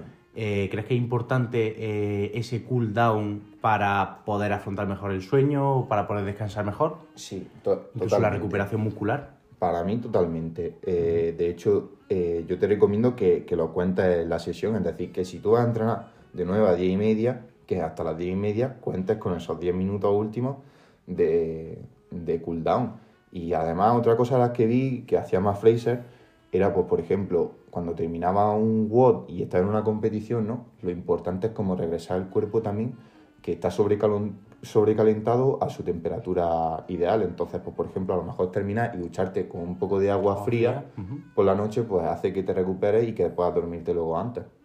Es interesante, la verdad. ¿Y haces tú algo para recuperar con agua fría a nivel natural, fuera de, fuera de la Lo ducha? estabais deseando. Vendrá más adelante, vendrá más adelante. No tengo cómo preguntarte que te- eh, eso, ¿sabes? Bueno, a ver, o sea, quiero decir que, que actualmente se ha visto que recuperar con agua fría justo después de, de un entrenamiento no es lo más eficaz que hay, que es mejor hacer pues una recuperación activa, como he hablado antes. Pero bueno, sí que es verdad que yo sí hago ¿no? exposiciones al frío, baños de agua fría y, y lo hago en un momento en el cuando no estoy entrenando y estoy relajado y no tengo nada, nada que perder. Porque, eh, como digo, cuando terminamos el entreno y nos metemos directamente en agua fría, pues se ha visto en numerosos estudios eh, que, que per- que perdemos o no es tan rápido la ganancia de masa muscular y todo este tema. ¿Entre tu objetivo está, por ejemplo, la ganancia de masa muscular ahora mismo o No. quieres mantener? Solo el rendimiento, de verdad es que me da igual mi físico. Yo solo busco el rendimiento. Vale. A nivel estético te da igual. Buscas rendimiento, full. Sí. O sea, digamos. la el- estética para mí es una tener- consecuencia. Efectivamente, es una consecuencia de. de- Eso es. ¿Y tú, Celestino? Yo no, yo. eh, a ver, quiero, quiero hablar de este tema. Te lo he dicho antes que quería hablar con el, con el tema del CrossFit, pero es verdad que mm, el CrossFit no le, no le doy yo la suficiente importancia, a lo mejor como la que se la podéis dar vosotros, porque sí que es verdad que eh, me parece un deporte súper explosivo, me parece un deporte sanísimo porque te mejora en prácticamente todas las facetas, hablando físicamente de tu vida y también mentalmente. Pero, pero sí que es verdad que dentro de mis objetivos personales, el CrossFit, aparte de ayudarme a mejorar, más allá de eso, no le veo esa, mm, esa necesidad de, de involucrarme tantísimo ni de meterme tanto, tanto, porque es verdad que es algo que me gusta, pero llevado a un nivel sano, no a un nivel profesional. Sí que es verdad que mi objetivo está mejorar en el día a día como, como persona y por eso el, el CrossFit te ayuda a conseguirlo, pero, pero hay ciertas partes del, del CrossFit que me parece, me pueden llegar a parecer incluso tóxicas, ¿eh? ¿Cómo qué? Como por ejemplo la, la... A mí también, ¿eh? Sí, ¿verdad? Bueno, Mm. ahora, ahora te pregunto a ti, pero a mí, por ejemplo, el exceso de competitividad y, Mm. y últimamente, y esto lo cuento aquí Y en las primicia, clases habla en general. Sí, por ejemplo, a ver, bueno, yo hago programación, la, Sí. la que hacemos nosotros, O sea. que es distinta a la tuya, ¿no? Eh, actualmente sí. Actualmente sí, eso. Eh, sí que es verdad que últimamente eh, me está costando más llevar a cabo los entrenamientos porque siento eh, demasiada presión, demasiada presión y demasiado agobio porque cada día hay que hacer como una tarea demasiado extensa. Y entonces eh, me está pareciendo un punto, o sea, estoy en ese punto en el que ya no estoy disfrutando lo que hago, sino que me está pareciendo más un trabajo. O sea, algo que tengo que cumplir sí o sí para poder sentirme a gusto o completo. No sé si, si me entiendes. Te entiendo y, y opino exactamente igual. Sí, Mm. porque hay veces que me gustaría bajar el ritmo. A mí también. Y A mí no me baja el ritmo, pero sí que es verdad que no sentir esa presión de que si yo no hago algo lo estoy haciendo mal. ¿sabes? efectivamente, Es esa decir, frustración. que ¿no? no consigo, en plan, es como que no que estás fracasando, ¿sabes? Eso. No consigues algo. Y es verdad que, bueno, la rivalidad en CrossFit siempre hay muy buen rollo y hay muy buen compañerismo y Sí. la gente te ayuda y cuando tú acabas un WOD. Pero sí que es verdad que, bueno, que también hay gente que no es así. Hay gente que intenta, pues, te suelta algún mal comentario o y te hace sentirte peor. Es verdad Vale, que a mí sí. me mola porque hay, hay una eh, competencia sana a veces y otra que no es tan sana. Sí, bueno, ya un poco también depende de las personas de las que te rodees. Nosotros yo creo que tenemos una competitividad súper, súper sana. Sí, sí, sí. Hablando, aunque mm, de vez en cuando nos soltemos las pullitas de... Pero es todo buen rollo. Exactamente, siempre buen rollo y siempre intentando ayudar a los que te rodean. Mm, Pero creo que es caso de nuestro boss. Bueno, tú has estado en otros boss también, yo he estado también en otros, y hay veces que te sueltan unos comentarios ciertas personas que incluso ni te conocen de nada. No será, Y- no será que no tocas los pezones. los pezones en el suelo. Claro, porque al final no, no busca ayudar. Hay gente que no busca ayudar o hacer una crítica constructiva, sino, sino es como a nivel personal, se lo toma a nivel personal. Oye, pues tú no has hecho esto, pues tienes que hacerlo así y lo estás haciendo mal. Entonces, bueno, pero no es a la toxicidad a la, a la que me refiero, me refiero a la toxicidad en, el, en lo que tú dices de, de la frustración, del, del no completarlo todo o hacer algo que tenías pensado cumplir. Eso A mí eso, te pasará Sí, sí. en el día a día. sí, es de las cosas, no sé, no que peor yo, pero que cuando, pues es lo que dice David y lo que dices tú también, Cele, que cuando no cumplí un entreno, a lo mejor, imagínate, yo llego el día de la competición y digo, tío, es que si hubiera hecho esta semana mejor, si hubiera cumplido todo lo que ponía en el papel, pues no tendría remordimientos, ¿no? Ni me arrepentiría del pasado. O incluso no hay veces que sientas esa necesidad de, de hacer una pausa y decir Sí. unas vacaciones. Sí, sí. sí bueno, pero- ¿tú lo has sentido alguna vez? De... Yo, por ejemplo, sí que he experimentado muchas veces querer dejar el CrossFit. Dejar de, ya, en plan decir, me dedico a otro deporte. Pero tú imagino que nunca, ¿no, Luis? Yo no he llegado a pensar eso, pero a lo mejor sí que he terminado algún WOD o alguna competición y he dicho, "Mm, ¿dónde me he metido? Que esto es tan duro que, es que no voy a llegar. Que no voy a llegar, porque es tan duro, Claro. pero bueno, A día de hoy tienes esperanza en, en llegar a... Sí. ¿Cuál es tu objetivo dentro del CrossFit? pues llegar a ser el mejor, pero... eh, Pero el mejor en dónde? ¿A nivel nacional, a nivel En los mundial? Games. En los CrossFit a nivel Sí. mundial. Ser la persona que más en forma está del planeta. Exacto. Eh, eh, pero como digo, y esto es una cosa que quería hablar, ese objetivo es parte mm, de otro objetivo mayor que nunca he comentado, pero no lo voy a comentar. ¿No lo vas a comentar en primicia? No, no, pero es parte, no es el objetivo final, esa no es la meta O final. sea, ser eh, la persona más en forma del planeta es parte de un Sí. objetivo final Sí, que no vas a comentar. esa es. ¿Lo Luego sabe alguien aparte de ti? Mi mejor amigo. Vale. ¿Qué se llama? David Moya. Daniel. yo, yo así. Sí, era yo. Daniel, Daniel Merino. Dale un saludo que espero que nos escuche. Seguro que sí. Me pondrá verde después de esto.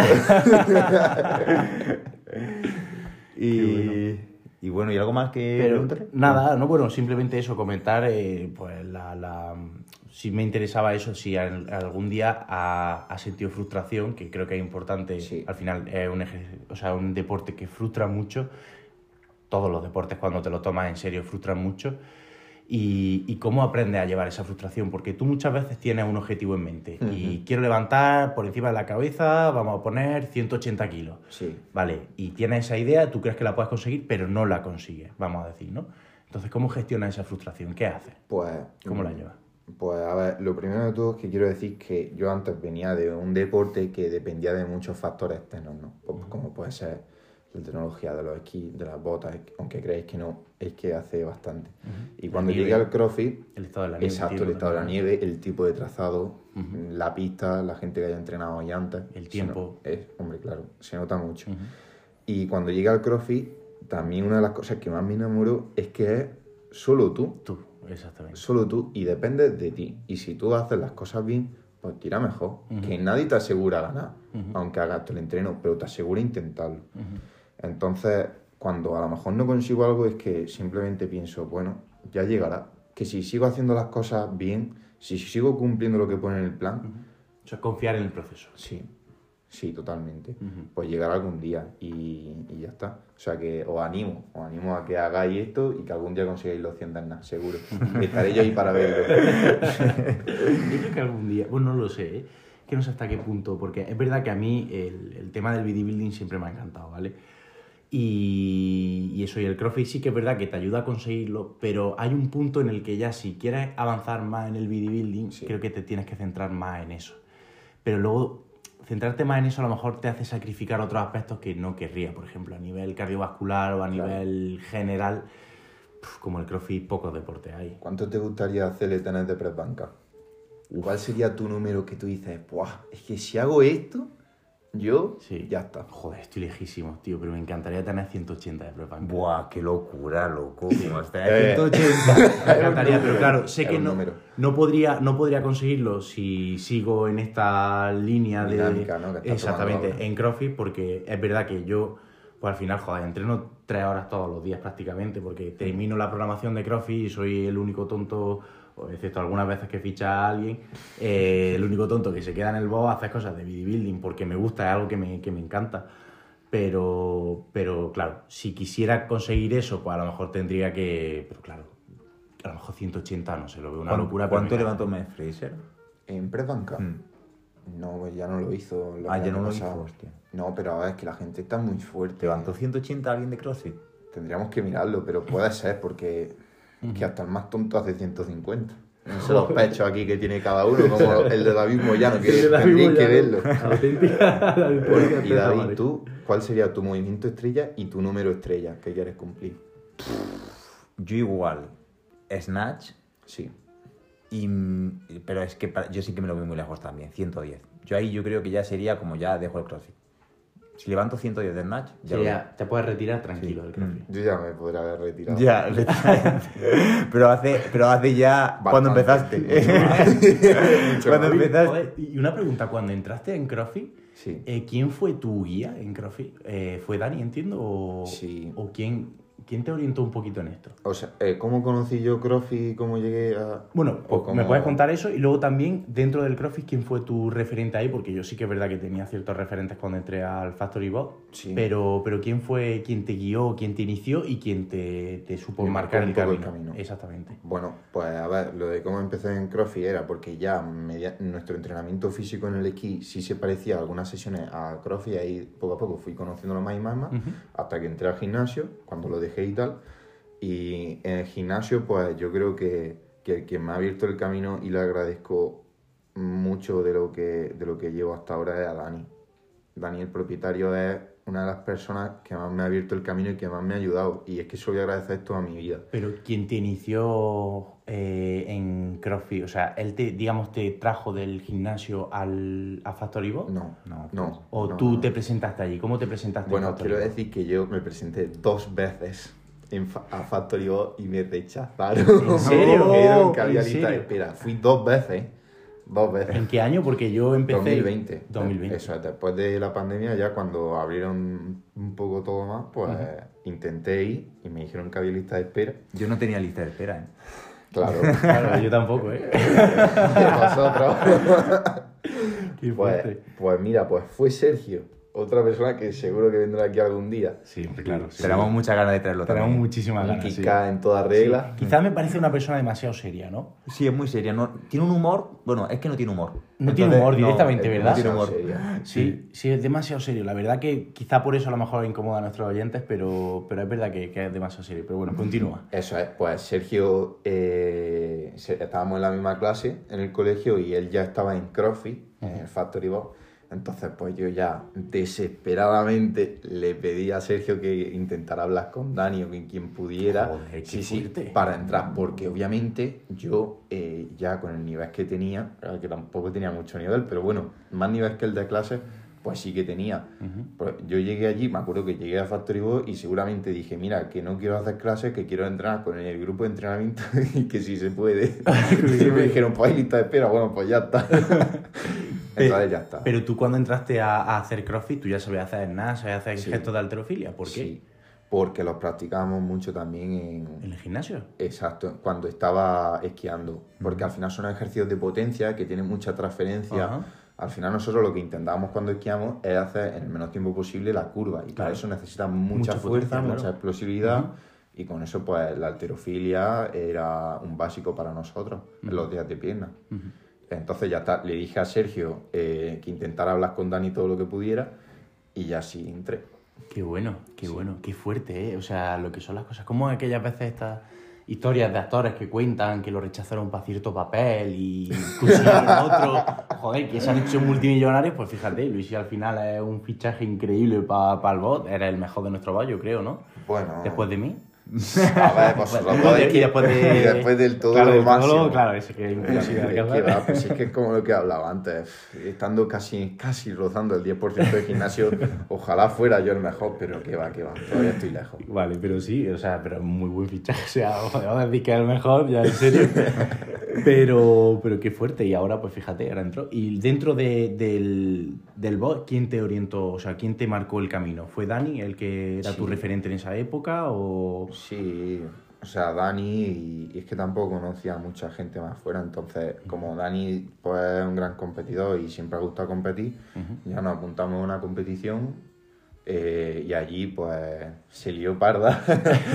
Y ahí ya sí me ficharon un pool program y a partir de ahí pues ya sí ese ha sido mi entrenador Javi González y es el que me ha marcado los pasos que debía de hacer en todo momento y cómo programar la temporada. Vale. Yo, aunque, aunque Dani no, no nos escucha... Sí nos escucha, ¿eh? Ah, si no escucha. Dani? Creo que sí, alguna vez nos ha escuchado. Si no sé si el de Jesús casi lo escucho. Ah, pues no lo sé si nos escucha. Pero bueno, yo simplemente decirle que a mí fue, para mí fue un referente. Dani fue uno de mis referentes, también Lolillo, que él, él lo sabe, se lo digo mucho. Lolillo fue, fue para mí un, un referente, ¿eh? porque además en sus buenos momentos de entrenamiento duro, para mí me marcó un, un objetivo a alcanzar. Y bueno, Dani era como Dios, era, era la leche y ya no solo por lo que hacía y su forma de competir y todo, sino también por cómo enseñaba. Yo sí que es verdad que es algo que he hecho muchísimo de menos, tener a alguien como Dani eh, que te guíe en todos los movimientos. O sea, para mí Dani fue como un momento de explosividad. Miguel también me ayudó muchísimo, pero, pero eso, Dani lo tuve como un referente, bueno, a día de hoy también sigue siendo un referente, por supuesto, pero a nivel clases, cómo daba las clases y tal, me, me ayudó mucho.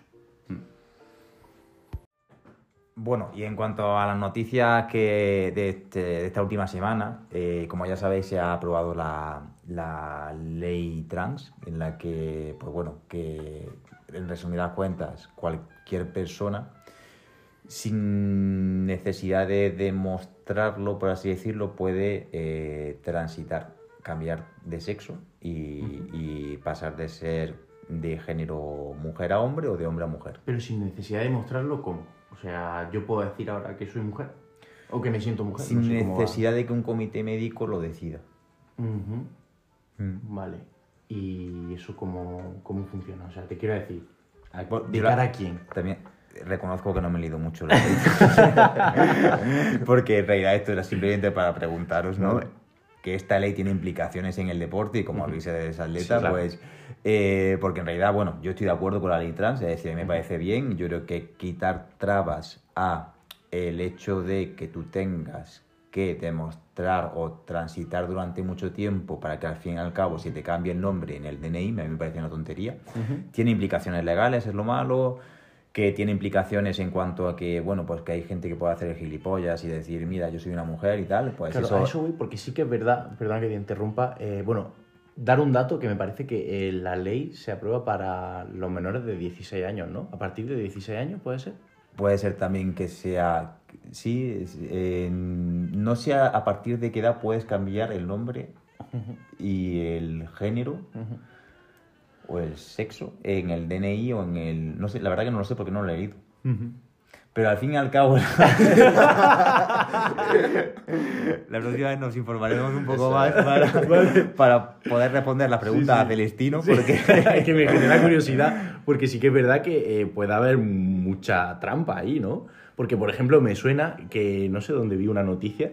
no, no me lo digas, te lo digo yo. ya sé en dónde la viste. En, el, en la razón.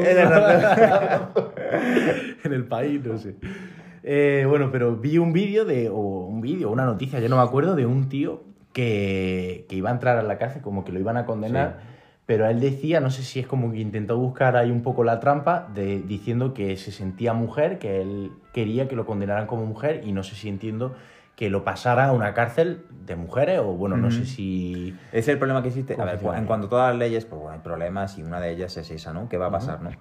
Pero bueno, también se ha visto que, bueno, que crea muchos problemas a la gente que quiere transitar de hombre a mujer, de mujer a hombre y no lo consiguen porque hay muchas trabas burocráticas. Esto lo va, lo va a limitar eh, menos. Pero lo importante es que en el ¿qué pensáis de los, de los transexuales en el deporte? Si debería ser una categoría aparte o una mujer trans debe competir con mujeres trans y un hombre trans debe competir con hombres. Pues que yo creo que. Cis. Yo tengo mi opinión, pero pregunta. creo que Quiero casi. escuchar primero la tuya. Sí. Sí. Vale. Te vas a copiar, ¿no? Escucho la tuya y luego ya. Te tengo mucho respeto, quiero de verdad escucharte. Vale, vale. A ver, en mi opinión respecto a, a eso sí que es verdad que me parece muy injusto, las cosas como son, porque a nivel biológico, David, tú más que nadie lo tiene que saber, hay diferencias reales a nivel físico entre hombre y mujer. Eso es así, no podemos eh, aceptar una igualdad donde, donde no la hay, porque eso es así. ¿Me das la razón? Sí, totalmente. Biológicamente, una mujer trans eh, que ha estado mucho tiempo eh, siendo hombre. O eh, mujer, bueno, sí. claro, mujer trans es una Claro. persona que era un Que se ha pasado a mujer. Sí, que ha pasado a Claro, mujer. hablamos también, pero bueno, puede ser también a la inversa, una la mujer que quiera ser hombre. No, no, no, una mujer trans es una mujer que ha cambiado de sexo y ahora es mujer. Eso sí, sí, pero también te digo al revés, Puede una pasar mujer hombre que trans. quiera ser Sí, hombre, es un hombre un hombre trans, sí. exactamente. Vale, continúa. Biológicamente eh, tiene, eh, es más fuerte, más rápida que una mujer eh, que una Bueno, mujer cis, sí. A la, a la vista quedaron los resultados de no sé qué competición de natación, no sé si lo visteis. Sí, sí, De, claro, ganó una, una mujer trans, ¿no? Está ganando una mujer Está trans. ganando una mujer trans, pero además con una diferencia sobre la segunda brutal, abismal. Y él era nadador y era bastante malo nadando. Claro, sí, dentro de lo que había en su categoría, claro. Claro. Entonces, a ver, no creo que sea su objetivo como. Lo dudo muchísimo, no la conozco el caso personal, pero no creo que quiera hacerse mujer por ganar una competición de, de natación. Claro, sea por la supuesto, categoría. por supuesto que Claro, pero sí que es verdad que eh, me parece un poco injusto si a nivel biológico somos distintos que compita en la misma categoría. Sí que es verdad que a lo mejor se podría crear una categoría distinta y hacer pues una competición de, de- o una categoría trans, tanto para hombres como para mujeres. Mm. No sé, ¿qué opináis? Yo estoy totalmente de acuerdo. A mí me parece algo injusto y de hecho yo quería preguntarle a David, que a lo mejor sabe un poco más de esto, es que cuando, pues eso, tenemos una mujer trans eh, ¿esta pierde capacidades físicas por cambiar hormonalmente? Claro, de hecho se lo iba a preguntar yo también. O, claro. Imagino que los niveles de testosterona, porque bueno, lo que hace es que se, se tratan y disminuyen los niveles de testosterona, utilizan tratamientos para, eh, pues se hormonan y las hormonas masculinas que utilizan las mujeres que transitan a ser hombres, eh, pues le hace más fuertes y, con, y más rápidas, por así decirlo, porque son las mismas dopantes que se utilizan para, para doparse. Claro. Eh, la, la mujer, las mujeres trans que han seguido ese proceso eh, pierden capacidad aeróbica. Bueno, habría que meterse en el estudio y verlo, pero obviamente tiene sentido que cuando se hormonan así pierden, pierden su, pierden eh, Pierden su capacidad, capacidad, sí, rendimiento deportivo Física. seguro. Vale. Pero aún así, claro, eh, es que debería, eh, Claro, es que es como un punto intermedio, ¿no? Debería O sea, estudiarse, debería estudiarse Claro. por, por qué, al igual que se ha hecho estudio de por qué una mujer y un hombre no pueden competir en la misma categoría de determinadas cosas, pues se debería ver por qué un si, si realmente una mujer trans puede competir con el resto de mujeres cis eh, en la misma categoría. Ujú. Sí, yo creo que al final de lo que se trata es de dar la oportunidad en igualdad de condiciones Eso es. a todos. Mm. Y creo que ahí cuando se mete una alguien trans en una categoría que no toca, sea para bien o para mal, no se está dando la misma oportunidad o la misma igualdad de condiciones para, para competir, ¿no? A nivel físico. Ujú. Sí, claro. Y bueno, no sé, Luis, si... Por lo que hemos hablado, totalmente de acuerdo contigo, Celestino. ¿Creéis que, por, que va a haber mucho.? Porque, bueno, en realidad pocas pocas polémicas hay en cuanto a eso. Hay, mu- hay pocas mujeres trans que estén compitiendo. Porque, bueno, no se ven hombres trans que compitan contra hombres cis que estén Sí, siendo siendo polémicos. No, son polémicos. Sin embargo, ¿creéis que va a haber mucha polémica a partir de ahora? Solo hemos, hemos visto muy pocas. Sí, Pues, hemos visto pocas, pero yo si creo que... llegara a la Olimpiada este tipo de casos, Claro. yo creo que sí Claro sería que problemático. Sí, de hecho, no sé, esta competición, ¿sabes qué, qué nivel era? De natación. De natación. Americano, sí. Yo he visto un vídeo de donde sale una chica llorando, además, que dice Sí. que le ha ganado, que ha ganado muchas competiciones, que quedó. Y es una competición interna americana, ¿eh? Tampoco es una competición Ah, vale. olímpica. ¿eh? No lo sé. Claro, pues si llegan a lo mejor claro. a mundiales, a escala mundial, Claro, ¿dónde pone el límite? Ahí. Mm. yo no estoy de acuerdo. Yo tampoco, no, no, lo veo, no lo veo justo, es lo que, lo que me parece. Pero bueno, ahí al final podemos entrar también en un tema complejo, ¿no? Por ejemplo, en el tema de la oposición. Eso iba a hablar justo Vale, vale, vale. Yo Oye, te, verdad. te Sí, quería preguntar si tú estás de acuerdo, por ejemplo, en las oposiciones de bomberos. No, mira, pues si quieres contesto yo. ¿eh? Seguro, que tenemos la misma opinión. Seguro que tenemos la misma opinión. ¡Qué marrón! Bueno, en, la- las oposiciones de policía o, Sí. de, o de cualquier cuerpo. Sí, cualquier, sí. eh, ¿Estáis de acuerdo de que, la, por ejemplo, las pruebas físicas sean diferentes para las mujeres que para los hombres? A ver, vamos a ver. Esto es un tema un poco delicado, ¿vale? Pero sí, Pantanoso, sí que es verdad, podríamos muy pantanoso. Sí. Te voy a dar mi opinión y yo creo que al final, hablando con respeto y tal, me puedo equivocar, porque no somos podemos, perfectos, nos podemos equivocar, y, pero yo voy a intentar dar mi opinión con, con el mayor respeto posible. A ver, yo creo que al final eh, que se fomente eh, meter o introducir eh, mujeres en ciertos, en ciertos aspectos Sí. está muy bien, está bien, pero creo que también es un poco elección de, de cada una, ¿no? Claro. Pero sí que es verdad que hay ciertos puntos, como por ejemplo en las pruebas físicas, eh, que se fomenta bajando el nivel, o sí, bueno, bajando el nivel de las pruebas físicas o la exigencia eh, por, ser, por ser mujer, ¿no? Pues por ejemplo en, en bomberos tenemos dominadas, tenemos salto, tenemos eh, press banca, en fin, tenemos mucho, mucho, mm, Muchas pruebas. muchas pruebas con diferentes requisitos, tanto para hombre como para mujer.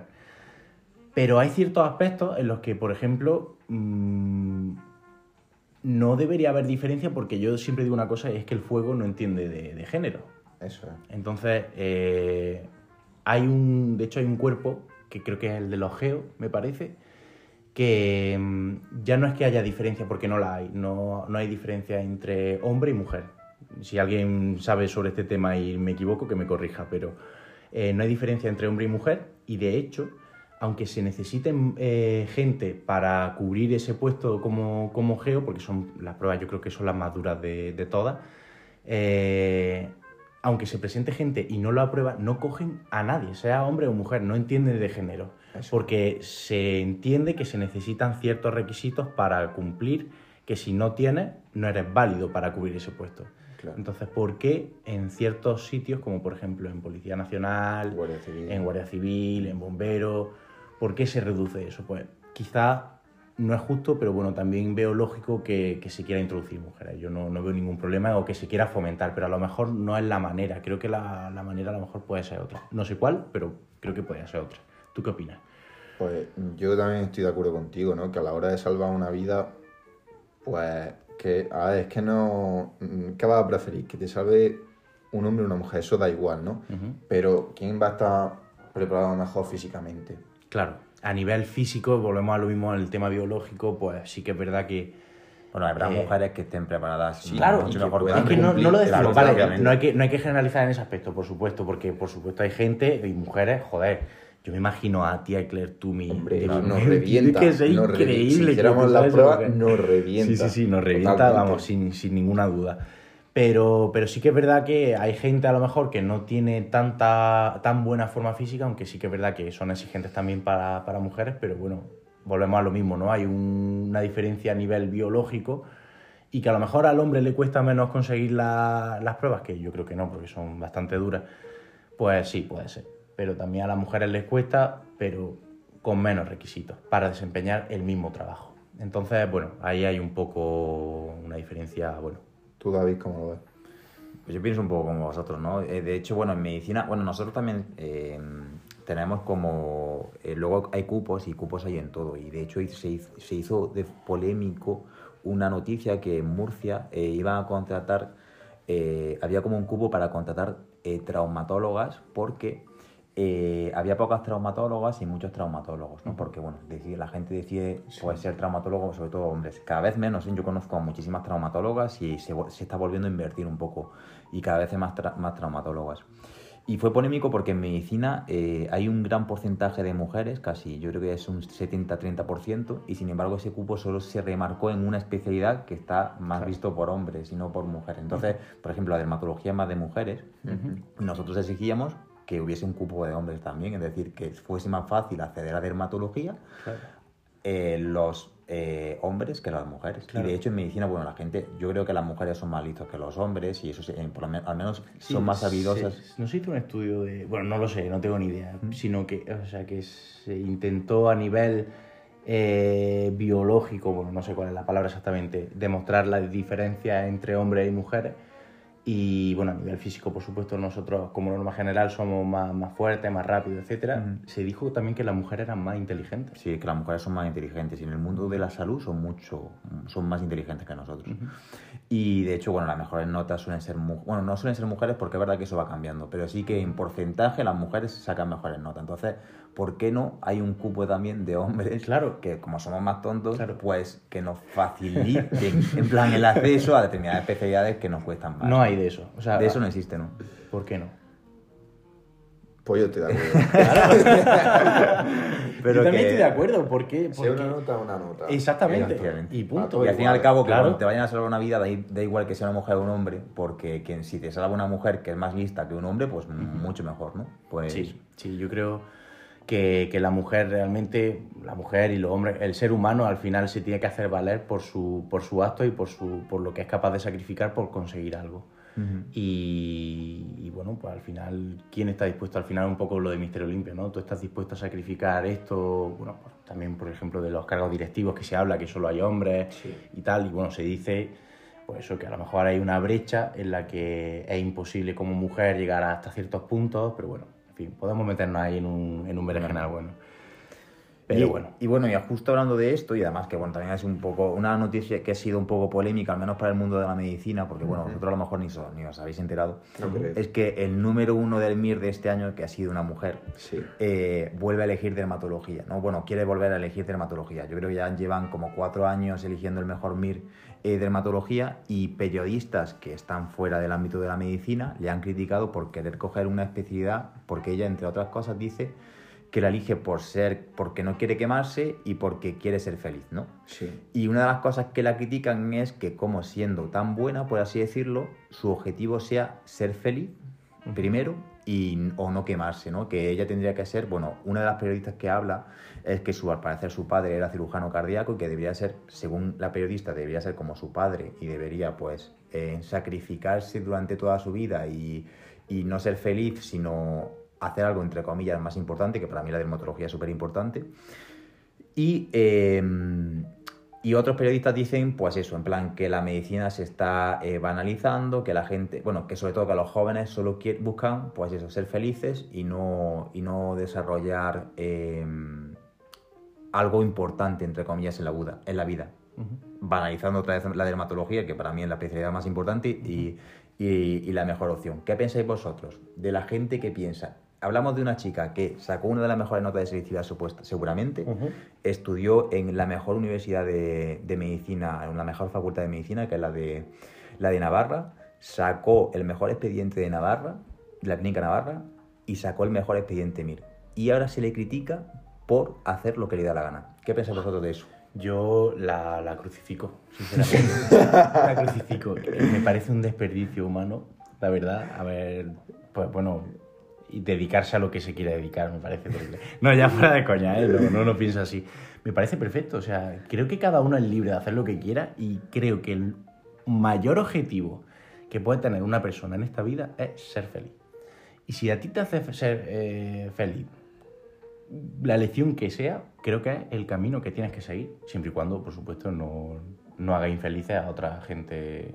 O sea, que tu decisión no afecte malamente a otra gente. Claro. Eh, Pero es que sobre todo además se habla de como que tienes que sacrificarte el resto de tu vida como dando por hecho Claro. que lo que ha conseguido Por- mm, se lo han regalado, ¿no? ¿Pero por qué? ¿Por qué? Claro, sí. O sea, realmente es como... Voy a llevarlo al extremo, ya sé que David que no te gusta, pero si yo saco un 14, vamos a poner que la nota máxima en selectividad, y me quiero dedicar a una carrera, vamos a poner derecho, creo que tiene la nota baja, o no sé si subió, bueno, Biología.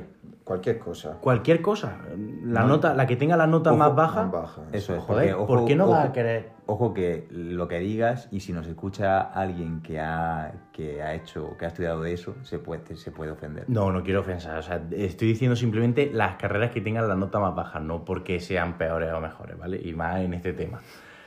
Eh, pero eso sí, al final tu, tu bienestar va a estar en esa decisión porque vas a tener que dedicarte a algo que no quieres por muy buena cabeza que tengas. Es como, joder, tengo So- muy buena cabeza y tengo que ir a la NASA. ¿Por qué? Si, Claro, si quiero jugar todo- al fútbol. Y Vamos sobre todo por la presión social. Pasa mucho en el, en el MIR además, bueno, yo creo que en la vida en general, pero en el MIR pasa mucho que la gente te presiona. Y yo cuando de hecho cuando quería, cuando decía yo quiero ser dermatólogo, pues todo el mundo opinaba sobre lo que tú querías hacer o no.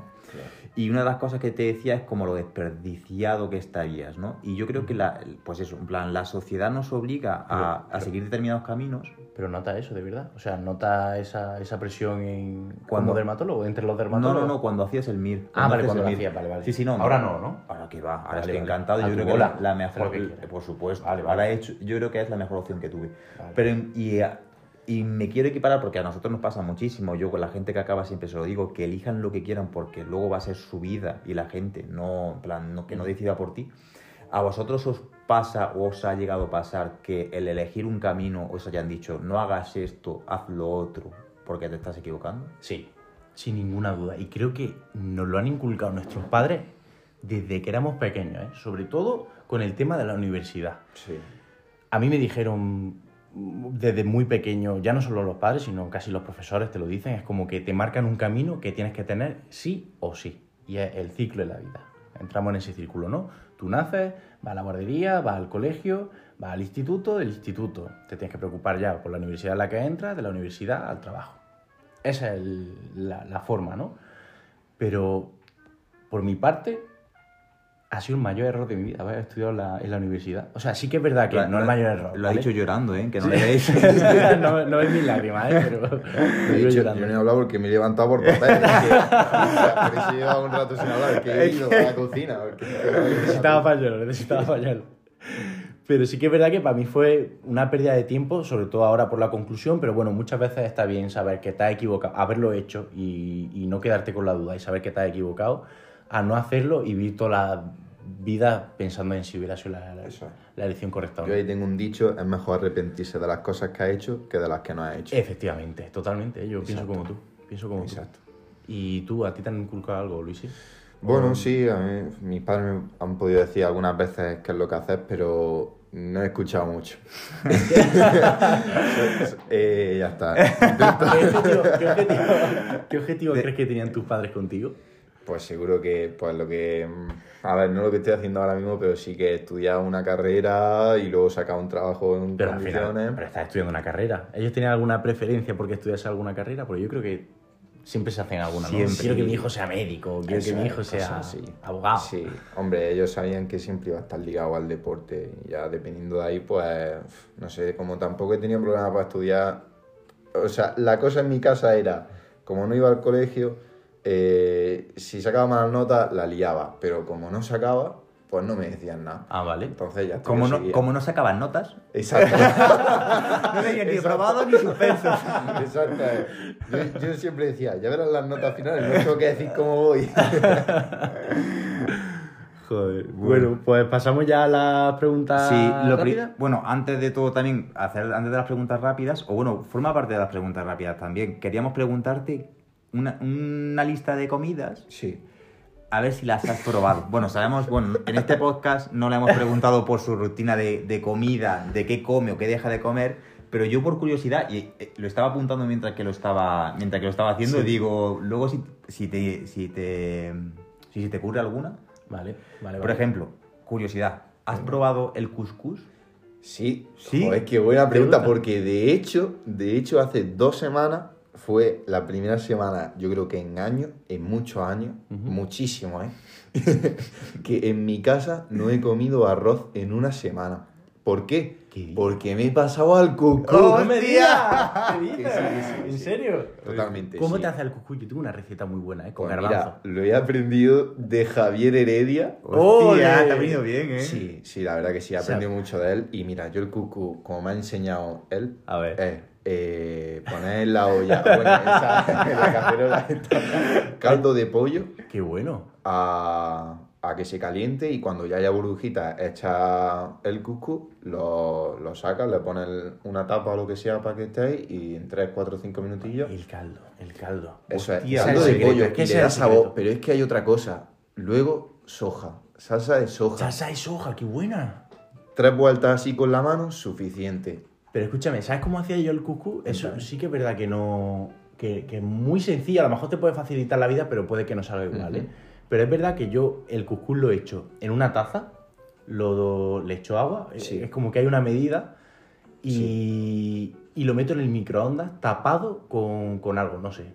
O bueno, incluso creo que no lo tapo y lo tapo después cuando termina. Es como los, los yakisoba estos que se hacen que vienen Se- preparados. ¿Seguro que te hace couscous o lo estás inventando? No, no, no, de verdad, te lo juro. Creo que se lo pongo, bueno, no se lo pongo. Bueno, imagi- imagínate que se lo pongo.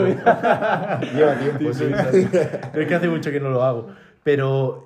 Y ya se hace, o sea, me parece que son tres minutos, es como que se infla y Eso de es. verdad que se cocina, que no hace falta hacerlo en la olla. Y eso es súper rápido. Y luego ya eso lo mezclas en la sartén con lo que le quieras echar, Eso pues. Pero es verdad que a lo mejor en vez de agua, si le echas caldo y luego, o sea, de pollo, de verdura, de lo que sea que le dé sabor, luego le echas tu buen tu buenos garbancitos y tus cositas, oye, pues qué bueno. verdad ¿eh? que sí, yo caldo de pollo fue un descubrimiento. Sí, sí. No esperaba yo que me dijese que sí, ¿eh? Pero Ya, es es que ha sido Ah, justo, vaya pregunta. Esta que viene, madre mía. mayonesa.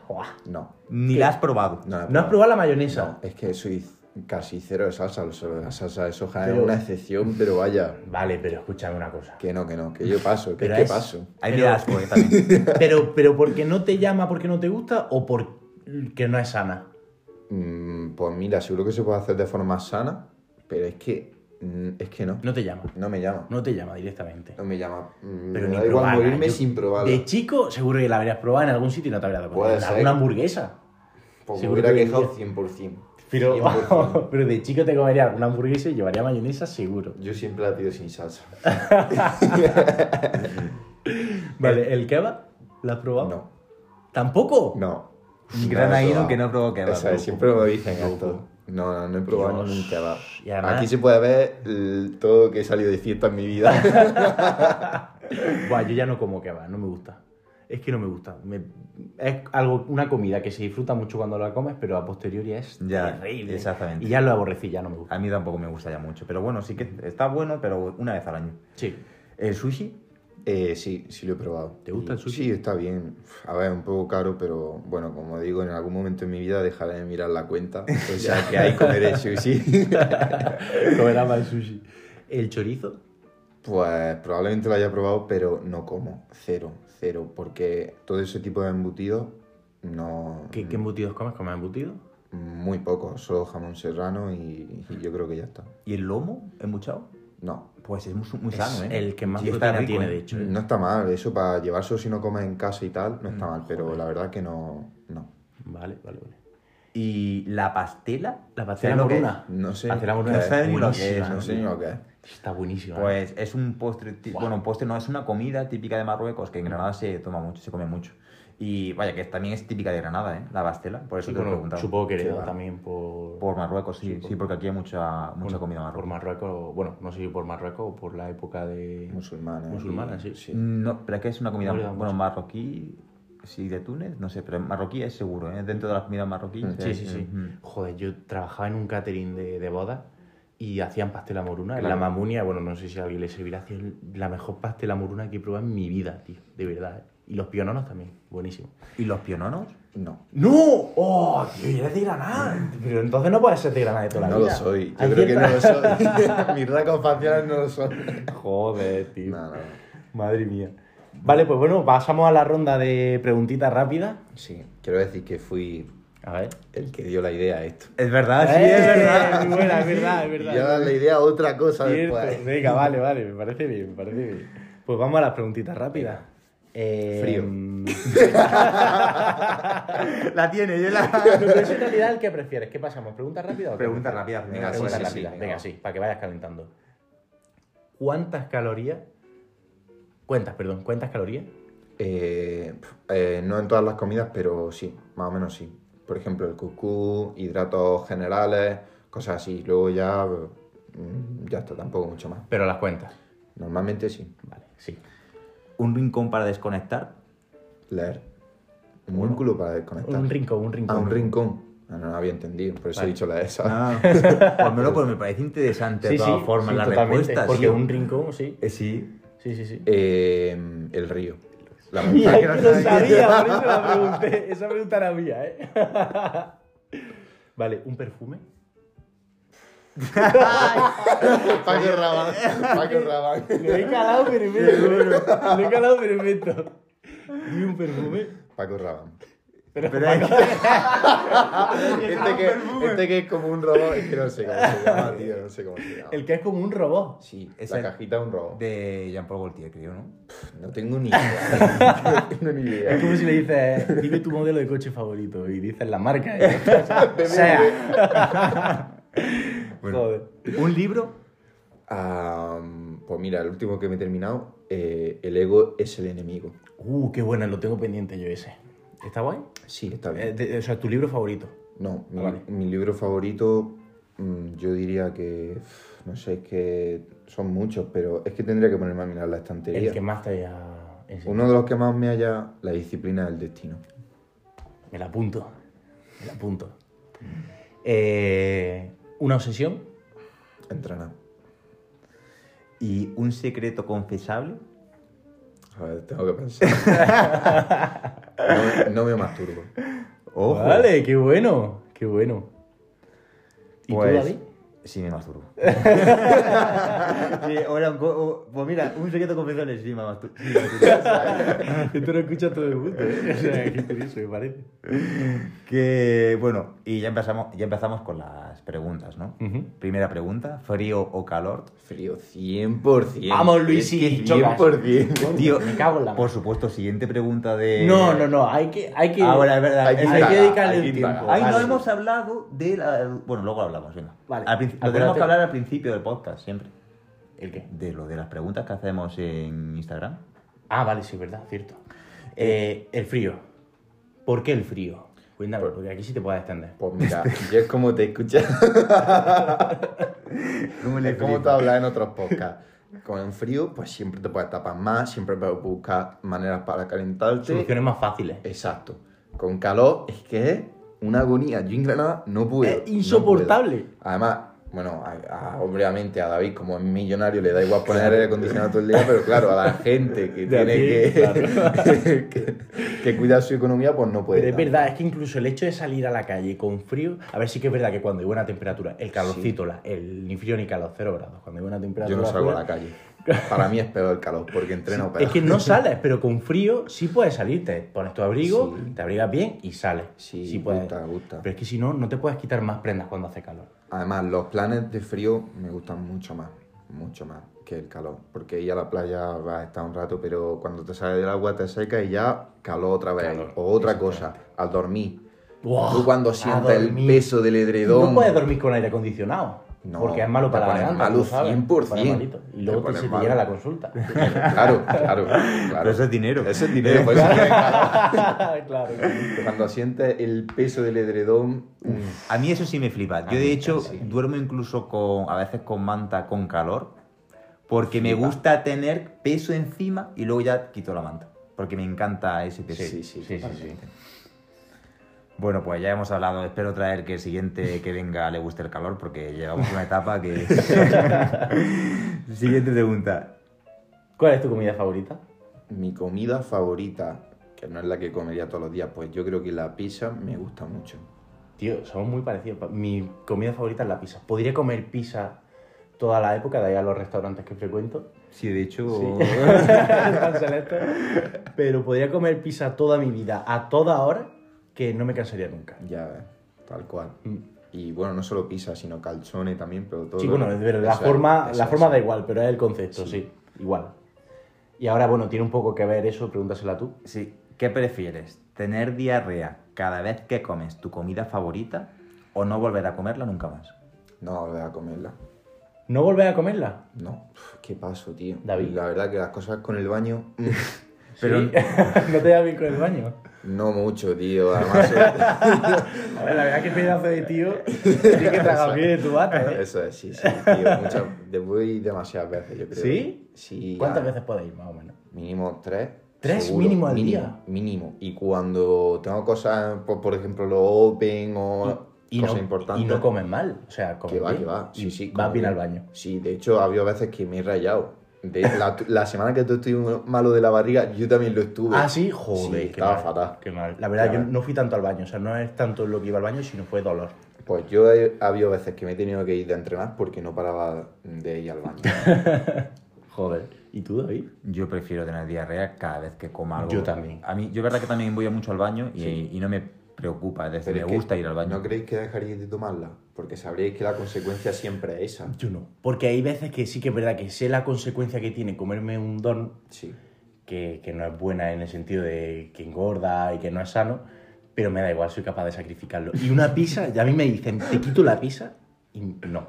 A no, ver, no, no. yo llevo Prefiero... sin comer pizza desde verano. Solo me la como cuando termino una competición. Joder, qué bueno. Hostia. qué Y es mi bueno. comida favorita. Eh, y le voy a hacer una, una pregunta. Eh, ¿Tienes alguna manía? Manía. Sí. Pues mucho. Mira, por ejemplo, una, eh, lo primero que hago cuando me ducho es lavarme las manos. Des- antes de ducharte. cuanto entro a la ducha, lo primero Ah, o sea- son las manos. Vale, pero... Luego ya el pelo. Vale, yo también. Yo también me lavo las manos lo primero porque siempre No que te me ducho... Claro. el cuerpo y todo. Claro, sobre todo porque al final, cuando yo ter- siempre me te- o sea, siempre me ducho cuando termino de entrenar y ya sabéis cómo acaban las manos cuando terminamos de entrenar. Eso Entonces, es lo negra. primero que hago, salen negras, es darme con agua muy, muy, muy caliente, darme un pelín de jabón. Caliente. Sí, Hostia. sí. ¿Cómo lo ves? Sí, sí. ¿Cómo te queda, eh? Pues eso, me lavo las manos y luego ya sí, porque claro, te está, si no, tío, te echas gel, el, o sea, champú en Eso el es. pelo, es malísimo, ¿no? Pero es que Con mi- tanta suciedad. Mi esponja son las manos también, entonces pues sí también. Pero la gente que utiliza Tú esponja... no dejas tus manos no. no. colgadas en No, la no, no dejo mis manos colgadas en, en, la ducha del box, así que... Qué bueno, no, sí, yo la verdad que prefiero, prefiero comer, la verdad. Me da igual la consecuencia. Bueno, eso te toca a ti. Eh, sí, eh, decidir qué ocurrirá con tu futuro o modificar el pasado. El futuro, 100%. Decidís que Conocer, conocer el futuro o modificar el pasado. conocer el futuro. Pero es que el futuro no puedes modificar, el pasado sí. ya lo sé, pero todo lo que he hecho en el pasado mm, me ha servido para ser lo que soy ahora. Todas las cagadas que he hecho, los obstáculos que se me han presentado, pues es lo que, lo que hace que a día de hoy tenga la mentalidad que tengo y, y los objetivos que tengo. El pasado no lo toco, Perfecto. aunque me arrepienta de cosas, por supuesto. Me parece bien, me parece muy buena respuesta, la verdad. ¿Tú, David? Mm, yo creo que a mí es que el futuro, pues bueno, eso es algo que puede, que, que puede, que tampoco miro tanto en el futuro. Yo a lo mejor sí cambiaría cosas del pasado. A mí me gustaría, yo ten- si tuviese la posibilidad de saber qué me va a pasar o poder modificar cosas que han pasado antes, porque así ya puedes modificar el futuro también. Entonces yo creo que modificaría el pasado para cambiar el futuro aunque no lo conozca. ¿Tú? Yo decidiría mi futuro. No, no decidir, es conocer. Conocerlo. Ah, conocer. que- mm, No lo puedes cambiar el si futuro. tuvieras que tu futuro es malo, ¿qué harías? o sea, Eh, no lo yo puedes cambiar. creo que- Va a acabar claro. así. ¿Qué pensarías? No lo sé. Porque no lo yo lo estaba pensando Porque ahora y digo, verdad, contra. No, porque no me apetecería conocer. A ver, si es bueno, vale. Pero eh, aún así, si es que si lo que pase, te- que tenga que pasar y ya está. Ya. Punto. No quiero, no quiero ni lo uno ni lo otro, porque es verdad que también soy partidario de lo de Luisi. Y a lo mejor, pues alguna vez concreta que haya comido algo malo y me haya sentado mal, pues sí lo cambiaría. Alguna Pero- pizza de más. Claro, alguna pizza de más. Pero si nos acabas de vender Pero- que no hubiese no. estudiado en la, en la universidad Sí, pero, es. pero vale, no lo, hubiera, no lo hubiera hecho ahora. y llorando además, lo has Sí, dicho. sí. ¿eh? Pero sí que es verdad que todas las decisiones de, de toda mi vida me han hecho llegar a lo que soy ahora. Y estoy muy orgulloso de lo que soy ahora. Aunque sí que es verdad que tengo que trabajar en muchas cosas, pero estoy orgulloso de, de en quién me convertí. Creo que esa- ese cúmulo de cosas me han hecho ser lo que soy ahora. Y no lo cambiaría. Vale. Vale, y ahora, eh, ¿qué prefieres? ¿Que nadie comprenda lo que dices o que tú no puedas comprender a nadie? Me queda en silencio. ¿Has entendido la pregunta? Sí, sí, sí la he entendido, pero repetirme otra vez. ¿Qué prefieres? ¿Que nadie comprenda lo que tú dices? ¿O que tú no puedas comprender a nadie? Es que fastidia esa pregunta, ¿eh? Yo creo que, que nadie comprenda lo que yo digo. Prefiero Qué entender. Ya, pero es que prefiero escuchar a otras personas y entender lo que dicen. No esperaba esa respuesta. A ver, verdad que, que no, prefiero lo otro, ¿no? Que me da igual estar solo. ya, sí, sí, no, obviamente, pero que creáis que no escucho mucho a la gente. Sí. Pero también puedo estar solo mucho tiempo. Joder, pues yo... Es que es complicado, ¿eh? Es complicado. A ver, que nadie te entienda lo que digas tiene que ser súper frustrante. Yo creo ¿eh? que las dos formas te hace sentirte solo. Es Sí, decir, sí. que nadie te entienda, que nadie comprenda lo que le dices, te hace sentirte que solo. comprender, porque a lo mejor, imagínate, ya no solo lo que dices, imagínate que es lo que hagas también. O sea, es como, no entiendo qué estás viendo, ¿sabes? ¿Qué le pasa a este hombre? Yo creo que sería complicado, ¿eh? Sería complicado las dos cosas. Las dos cosas. Creo que es la pregunta más difícil que hemos hecho. ¿eh? Mm, es la pregunta más Sí, difícil. Sí. Muy complicado. Y por último, ¿qué prefieres? ¿No usar nunca más internet o que te amputen un dedo? No, eh, no usar nunca más internet, 100%. Las amputaciones le tengo mucho respeto, más después de haberlas estudiado. Pero, pero No, y por ejemplo, que te ponga un dedo, no sé, una prótesis. No, ¿No? no, sé internet, es que pff, me da- yo, aunque me, una de las cosas que me gustaría hacer en verano, por ejemplo, irme unos tres meses y no saber nada de nadie, a una casa, solo entrenar. Solo entrenar. Y no ver a nadie ni hablar con nadie. Qué bueno. Eso me encantaría. Hay, hay un. Alguien me habló de un. No sé si una- un retiro o algo así en Barcelona, me parece. Que era una semana en la que tú te vas a un sitio rodeado de gente y nadie habla con nadie. Eso es extraño. Pero sí, tío, pero en, nadie- en mucho- en muchos sitios así, no Sí, hace falta ¿verdad? solo en Barcelona, en Andalucía hay muchísimos. ¿Sí? Lo que pasa es que suelen ser, Bueno, me hablaron de Barcelona. Suelen ser un poco, pues eso, eh, de rutina de esta de silencio. Hay algunas religiosas, yo Ujú, conozco gente que claro. lo ha hecho de forma religiosa, y otras que son eh, por coaching y tal, que también van, se van de retiro espiritual es. y simplemente es una semana sin hablar con nadie. ¿Qué se conseguiría una semana sin hablar con absolutamente nadie? Bueno, no una semana, sino un mes. Yo lo he hecho. Totalmente. No, no, no, pero cuando hablamos con nadie es con nadie. Con ni, nadie. Ni con, Con la nadie. del súper, Con sí, nadie. Ni, ni con el del... su- Ni Ah, bueno, sea. bueno, bueno, bueno, no, miento. Yo no he pronunciado una palabra durante una semana, pero sí hablaba porque hablaba por WhatsApp, es cierto. Claro, con. Claro, Sí, es que ahí sí estás socializando. es Yo verdad. hablo de no socializar, de tú solo. Completamente Sí, solo. Eso es verdad que nunca lo he hecho. En un sitio donde ni siquiera veas a nadie, ni siquiera veas a humanos. A lo mejor animales, pero no humanos. Pues yo, para mí, ¿Qué que es lo que creo que, que me vendría bien, que te hayas cuenta de que da absolutamente igual lo que hagan los demás y da absolutamente igual lo que piensen de ti. O sea, que solo tú, solo estás tú. Sí, yo opino igual, ¿eh? Yo opino igual. Al final le damos demasiada importancia a, a la gente y a lo que opinen los demás. Mm. Cuando en realidad, en última instancia, quien tiene que ser feliz eres tú. Y, de- y que tu felicidad dependa de ti, no de, del alrededor. Sí, opino igual. Bueno, pues nada, hasta aquí hemos llegado, ¿no? Sí. Con, con el podcast. Ahora nos, Perfecto, nos bien. tiene que... Eso es. Ahora es mi turno. Venga, que comience la fiesta. bueno, pues esta es mi podcast. no, mi podcast. yo quería traer una idea, ¿no? Pues como la idea de las preguntas rápidas, que ah, se lo dije simplemente porque era algo que a mí me gusta y que cuando yo he escuchado otros podcasts o, o vídeos, pues siempre me ha gustado y he hecho alguna sonrisilla tonta. Sí. Entonces yo lo que quiero proponer al podcast es que el invitado que esté le haga una pregunta al siguiente invitado. Hola, Hola, qué chula. superinteresante. Eh, y Qué que chula. empecéis, bueno, si queréis empezarlo o terminar el podcast, pero como que sea empezado o terminar con, la, pues mira, la última persona que vino fue esta y te pregunta esto. Exactamente. Vale, pero te podemos decir quién no, viene no la quiero, persona? no quiero Ah, saberlo. vale. Eso es. Vale, vale. Entonces, yo le voy a preguntar a la siguiente persona que esté invitada a este podcast es que mm, cuál es la cosa de la que más se arrepiente y de la que más orgullosa está. Oh, qué bonita Oh, pregunta, me gusta mucho. Está me chulo, gusta sí. mucho, muy No chula. está mal, no está mal. Sí, sí. no está mal, la verdad. No, no, voy a ser humilde y la buscar en internet porque no sabía qué preguntar.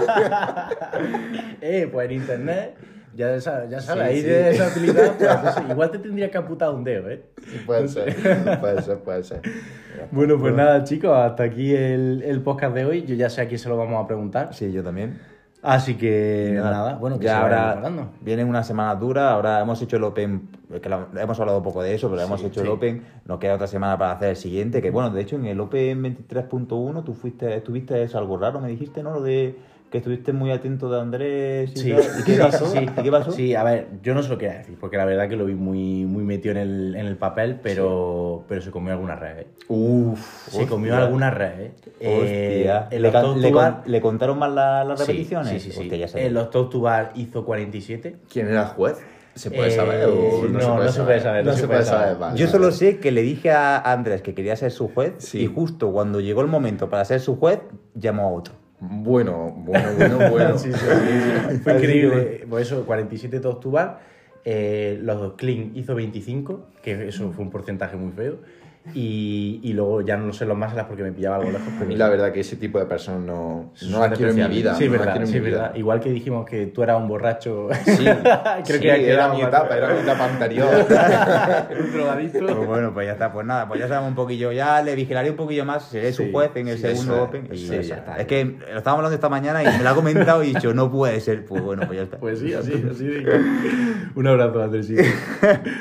bueno, pues Y- nada, chicos, que hasta aquí el, el podcast de, de hoy. Esperemos que, como siempre, que lo hayáis disfrutado, tanto como nosotros, que hayáis aprendido mucho de, de este crío de 64 años y, y que os haya podido inspirar a todos los que queráis conseguir vuestros objetivos. Muchísimas gracias. Y nada más, un saludo. Hasta Hasta luego, chao.